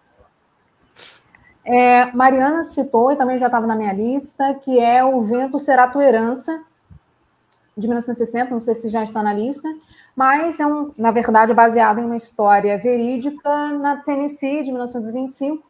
Né, um professor é julgado por ensinar o evolucionismo darwiniano nas escolas, e, bom, é, considerando o criacionismo da maioria das, dessas escolas de educação básica, sobretudo cristãs ou de base cristã estadunidenses, então ele foi processado. Então, e o filme então gira em torno disso. Caraca, a galera tá com filme, né? Adorei aí. O, o vento será sua herança. É, tem um lance desse. Eu li uma parada, eu não assisti esse filme, mas eu li uma parada sobre o julgamento do macaco, né? Que tem esse debate dentro do filme também, porque Exatamente. Que é da evolu- do, do evolucionismo. Achei legal, mas eu não consegui voltar. Parece incrível. É, Eu não- tanta, coisa, tanta coisa que a gente precisa ver, né? Ainda. Por isso que a gente está fazendo a lista aqui, para indicar, para ver, são outros 500. É, obrigado a Mari aí também, está aqui compartilhando as suas ideias. Eu vou trazer um filme que é um documentário, chama Juízo, da Maria Augusta Ramos, é, que fez este e fez Justiça, são dois filmes de justiça. É, só que acho que o Juízo me tocou um pouco mais, que fala sobre crianças pretas, pobres, faveladas, que são aprisionadas e mostra o julgamento deles. É um, é um documentário bem duro, assim. Curtos, né? Os dois são, Justiça e o Juízo são bem curtos. Os dois estão no Netflix, vale a pena ver, quem não conhece ainda.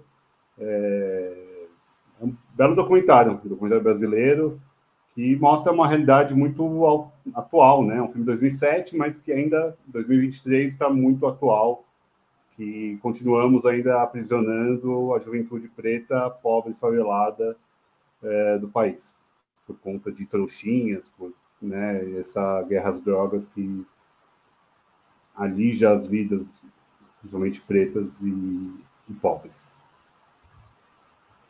Inve- inventável. Mano, deixa eu te falar uma parada. Injetável. Essa mina aí tem uma juíza que é uma loirinha. É esse daí, né? Esse mesmo, esse mesmo. Não fui com a cara daquela mina, sabe? Papo reto aqui, tá ligado? É que eu não lembro propriamente o que ela disse, mas a forma como ela disse que ela passa uns sermões pros moleques lá, eu achei que tinha nada a ver, tá ligado? Achei que tinha nada a ver. A mina tava em outro rolê, cresceu a vida toda em outro rolê, não sabe do, do corre dos moleques. Mas eu não quero ser injusto com a mina, eu vou, vou tentar rever de novo. Mas assim, então, deixa, tá ligado? Eu também não quero ser injusto de tipo, tá sendo escroto com a mina, a mina é juíza, pá. Pode me processar. Um abraço para você, juíza.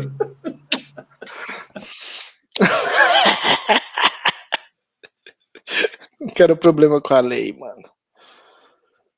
É, agora sou eu, né, mano? Porra, gente. É...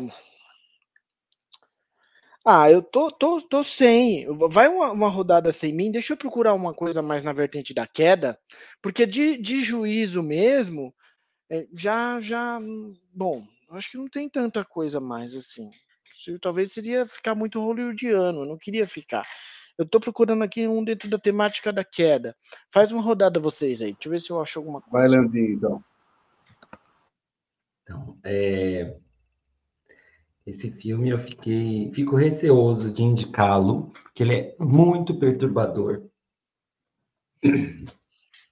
Que é o Miss Violence. É um filme grego do Alexandros Avranos. Ah, mas tipo, é. Desculpa, fala aí, eu me antecipei. Deixa eu fechar meu áudio. e que a primeira cena é uma festa de aniversário.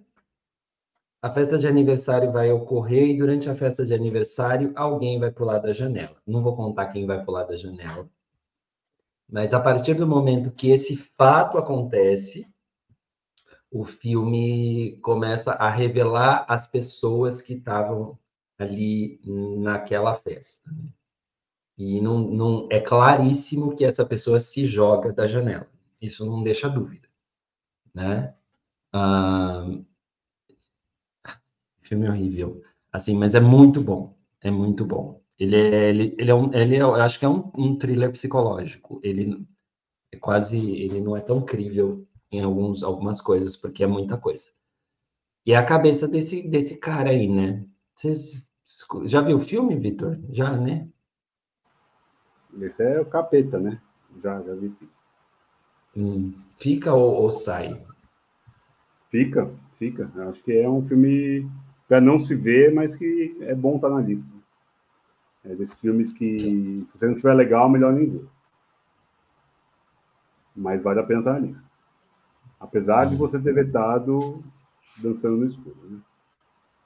Mas olha só, deixa eu fazer uma ponderação. Se eu me lembro bem, o Miss Violence tem essa cena só, que é uma cena genial, de fato. O resto não me lembro de muita coisa, não, mano. Tipo. Fala mais coisa aí que seja tão impactante quanto essa primeira cena. Depois o filme cai num. Nossa, eu, Pelo eu que eu, lembro. Falar, Se a pessoa não viu o filme, acho que eu não posso falar. Não, mas ninguém. mas não, mas eu vi, pode falar, fica tranquilo. Esse pessoal que tá vendo não viu, né? A gente tá falando aí para milhões, Fernando. Desculpa, é de fato. o impacto que a gente pode ter na decisão das pessoas, né? Cara, não sei, Lê, eu não, não tô convencido de Miss Violence. Você vai vetar, Tainá? Ou você vai deixar o fardo para eu fazer? Vou deixar para você fazer. Obrigado, Tainá. Obrigado tá vetado, mas por causa disso, Lê, eu acho que a queda tipo, é excelente, mas, tipo, mano, não lembro de mais nada além dessa queda aí. Nossa. Até quando você tava falando, eu pensei que a gente tivesse caído era o cachorro. Mas, tipo, isso é outro rolê. Não, Fernando, não. Você tá confundindo os filmes, não é possível. Não, Mills Violence, eu assisti esse filme. A, a é um queda filme é a coisa mais leve do filme. É, é tipo. É, porque depois é tem um, é barulho, um barato do pai comer as filhas, alguma parada assim, não é isso? Também. É. Ele. É. Não, veto, pode, veto, pode veto, veto, pode veto, Desculpa. Até porque esse filme não é legal de estar na nossa lista. É um filme muito. Agora eu. Tá bom. Eu fiquei, fiquei surpreso que todo mundo viu. Né? Seria um filme mais. Não, não, não é tão. É. Quem é? A Tá, né? Tá. É, bom, eu indicaria também antes e depois com Liam Neeson e com a Meryl Streep. É, eles são pais, né? Na verdade, existe um casal de adolescentes, é, aliás, de jovens, melhor dizendo, e uma a mulher do casal, a jovem do casal, ela é brutalmente assassinada e, claro, o principal suspeito do feminicídio é o namorado. E aí, bom, o Liam Neeson é pai do jovem da relação, então, ou seja, todo um processo se inicia em torno da resolução ou não desse caso, e aí ele tenta defender o filho a todo custo, enquanto Meryl Streep, que é a mãe dela, tenta lidar com a culpabilização indireta da própria filha, é, tendo sido então acusada ou respons de ser responsável pela própria morte. Então, antes e depois.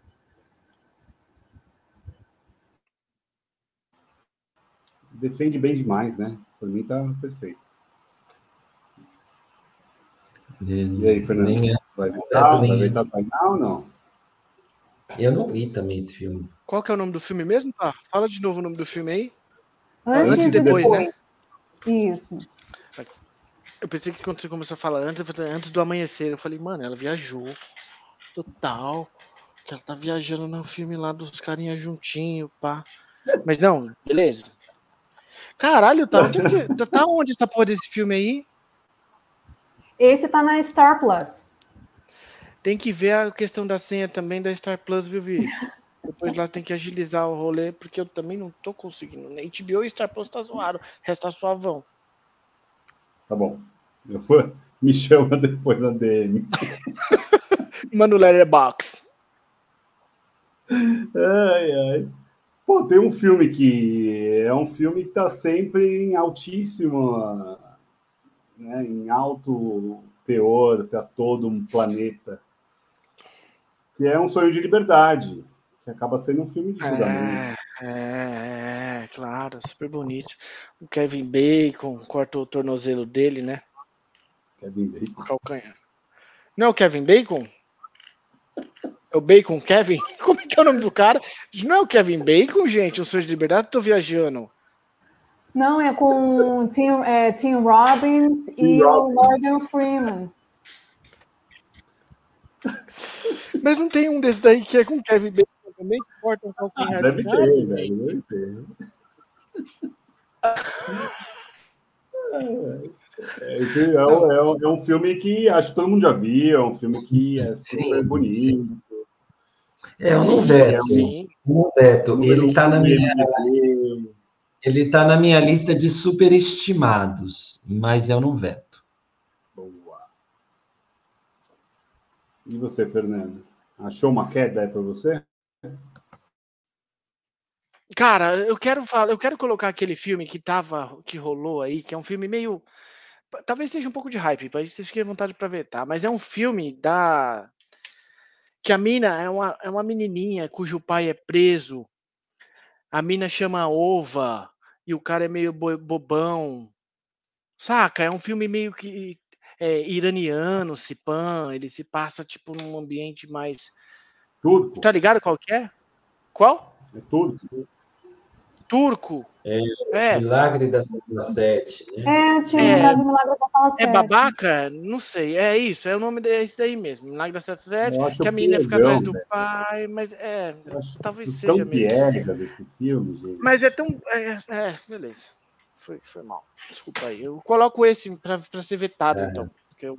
Se não passou dançando no escuro, o Milagre da Sala 7 não vai passar. É, Fernando, com todo respeito à sua escolha, gostei da, gostei da ousadia. Acho que é importante trazer esses filmes de mundos que a gente não vê tanto. É um filme que foi super hypado na Netflix, numa época. Ah, ah, ah. Mas eu acho tão. É isso, é, é bobinho. Né? É, é que parece ser muito bom, mas não é tão bom assim, eu acho. Não sei, mas também é, é aquela Don't Believe the Hype, Fernando. Perdão. Você que é, é de, de, você que é dessa. É, Don't Believe the Hype sempre. Porra, velho. Eu tô contra. Fechou. Você, Leandro. Não, Só para citar aqui, a Mariana lembrou que a queda mais bonita do cinema é de Anticristo. Mas longe de mim falar de Lars von Trier de novo aqui para ser vetado. Leandro. Uma queda bonita. Ah. Ah. Ó, esse filme um, Queda Livre. É um filme tur um filme húngaro. Que a, uma senhora se joga do sétimo andar. Um filme bem surrealista assim tem um que absurdo. Ela se joga do sétimo andar se levanta e vai subir o prédio até a, de novo até o sétimo andar Aliás, ela não se joga nem no sétimo andar, o prédio tem sete andares, ela se joga do terraço do prédio. tá provado para mim, mano. Eu nunca vou vetar um filme desse. A queda, como é o nome? Como é que é o nome do queda filme? Como é que é o nome? Queda Livre. O nome da diretora ou do diretor eu nem consigo ler, que é George Pali. Consegui ler. Hungria. Uh, um filme de 2014 é muito interessante porque a cada andar ela vai encontrando uh, hábitos e jeitos daqueles moradores e sempre tem um quê absurdo, né? Uma esquisitice, uma... porque quando ela já é surreal uma senhora pular com um carrinho de feira de um prédio de sete andares. E quando ela chega lá embaixo, ela simplesmente levanta, vai até a, a saguão do prédio, o elevador está em conserto. Ela fala tudo que eu precisava e começa a subir as escadas e as cenas começam a acontecer nos sete andares. Esse é o filme. É, é essas esquisitices só tem nessa nossa lista aqui, gente. É, vai vetar, Tainá? Não veto, é inventável um filme desses. inventável. Então vai a sua, a sua contribuição. É, então, o dossiê Pelicano já está na lista? O dossiê Pelicano é com a Julia Roberts e com o Denzel Washington. Ela é uma estudante de direito e aí ela se vê, bom, envolvida no assassinato de dois juízes da Suprema Corte, porque ela também tem um namorado, mentor, né, também no escritório de advocacia, ele também é assassinado. Então, ela está, ela se vê envolvida porque o namorado e mentor é assassinado e ela investiga o caso do assassinato desse juiz da Suprema Corte e ela então ela se vê obrigada a fugir e ela recebe então uma vez em Nova Orleans ela recebe a ajuda de um jornalista que é o Denzel Washington para tentar no alto escalão do governo, é, enfim, encontrar talvez a própria inocência. A Tainá defendendo, ela pode falar até do Mágico de Oz. Esse filme eu vi no Cine Belas Artes, que passava no 4 de sexta-feira. Era no canal 4. E passou o dossiê Pelicano algumas vezes. Era um filme que passava no 4. Diga-se. O 4 para Tainá é o SBT aqui em São Paulo, tá, Tainá? Aqui é o SBT. Ah, a Tainá é conhecia o 4. É, ela é a Globo, o 4. E o SBT Bom, é o 5? Não, aqui é o 11. 11? Aqui é a Gazeta. CNT Gazeta. Ai, ai, vamos lá. Estou ficando com poucas opções, mas eu vou citar. Será que eu vou citar esse? Ah, já fui vetado uma vez, duas vezes também, não vai mudar nada. É... Eu vou citar A Juíza, é um outro documentário da Ruth Bader Ginsburg, é, que é juíza americana, né, das causas do povo, digamos assim, uma legalista, humanista, que foi muito perseguida e tudo mais. Não é um filme de julgamento de fato, mas é sobre essa juíza é, e fala muito sobre a aposentadoria dela, o momento da aposentadoria dela. É um bonito legado, filme legado sobre a, a, história da Ruth, que ela também virou figurinha icônica aí da, da esquerda e tudo mais, ela é super ovacionada e vale a pena, vale a pena como para conhecer essa figura icônica atual, contemporânea da, da magistratura americana.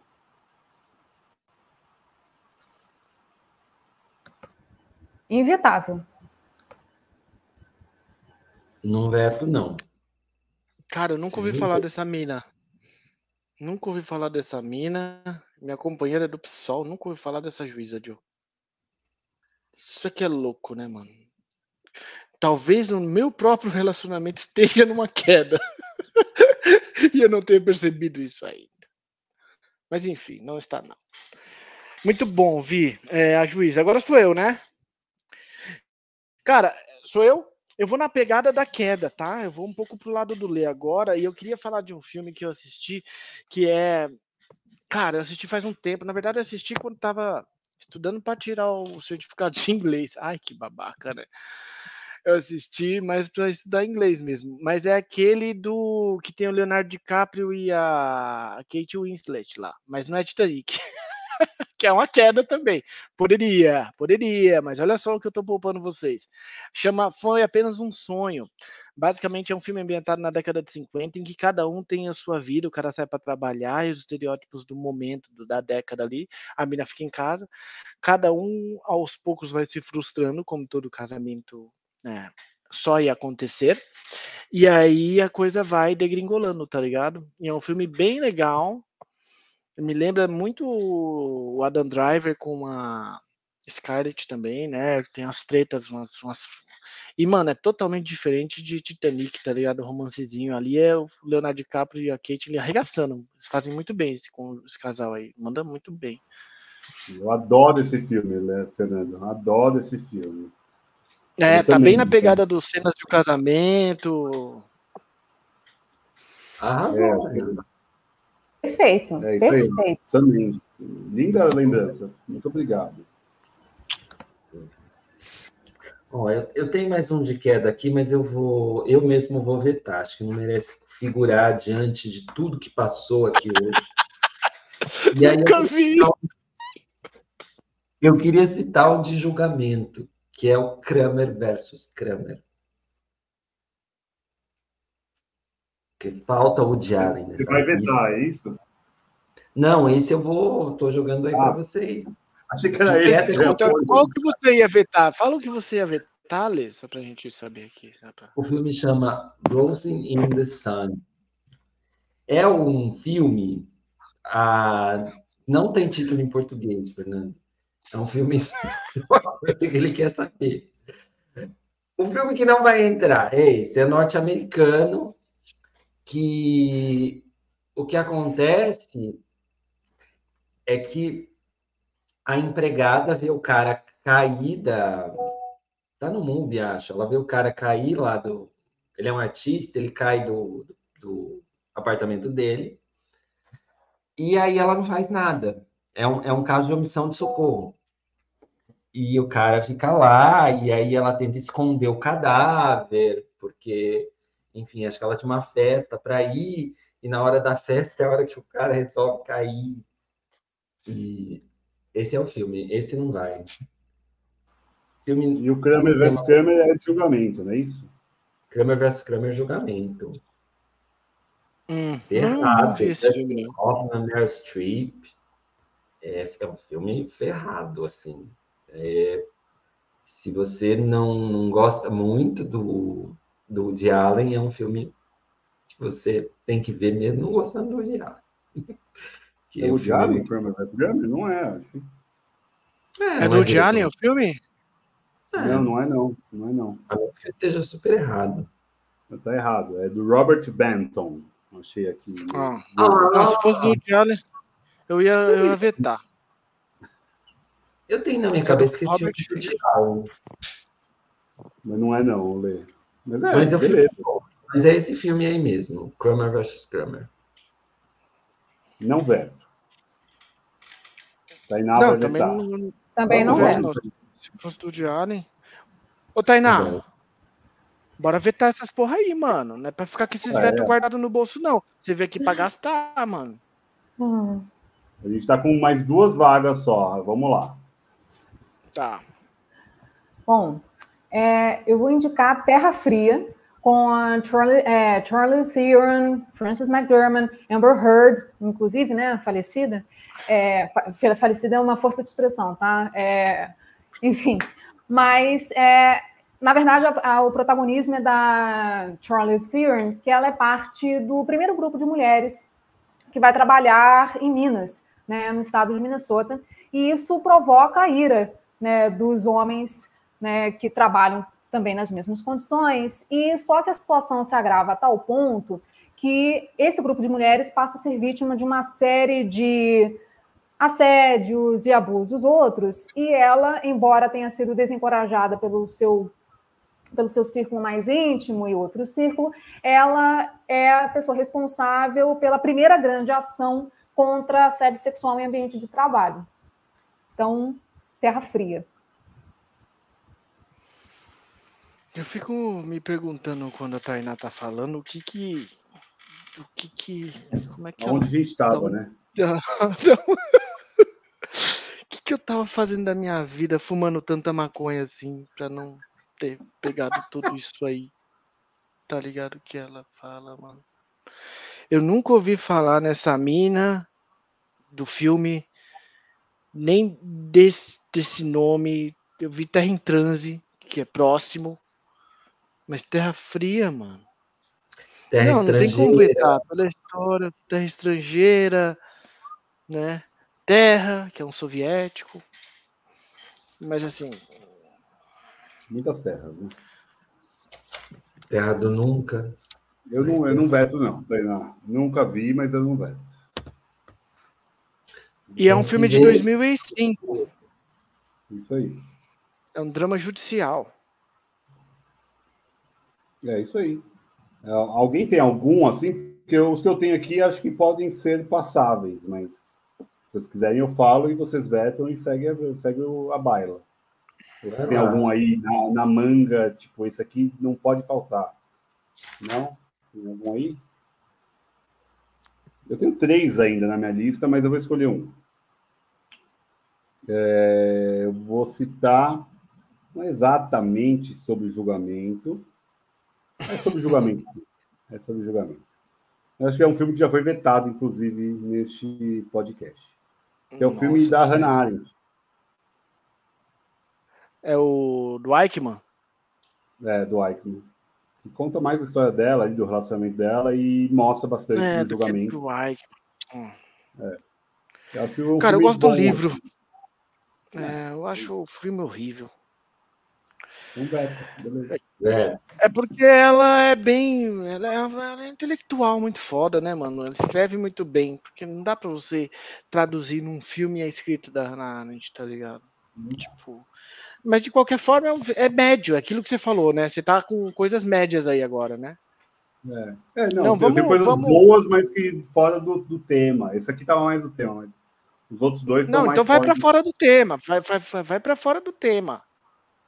Posso falar, um, posso falar um que eu não final, mas eu acho que se vocês viram, vocês não estão lembrando, é o close-up do Kiarostami.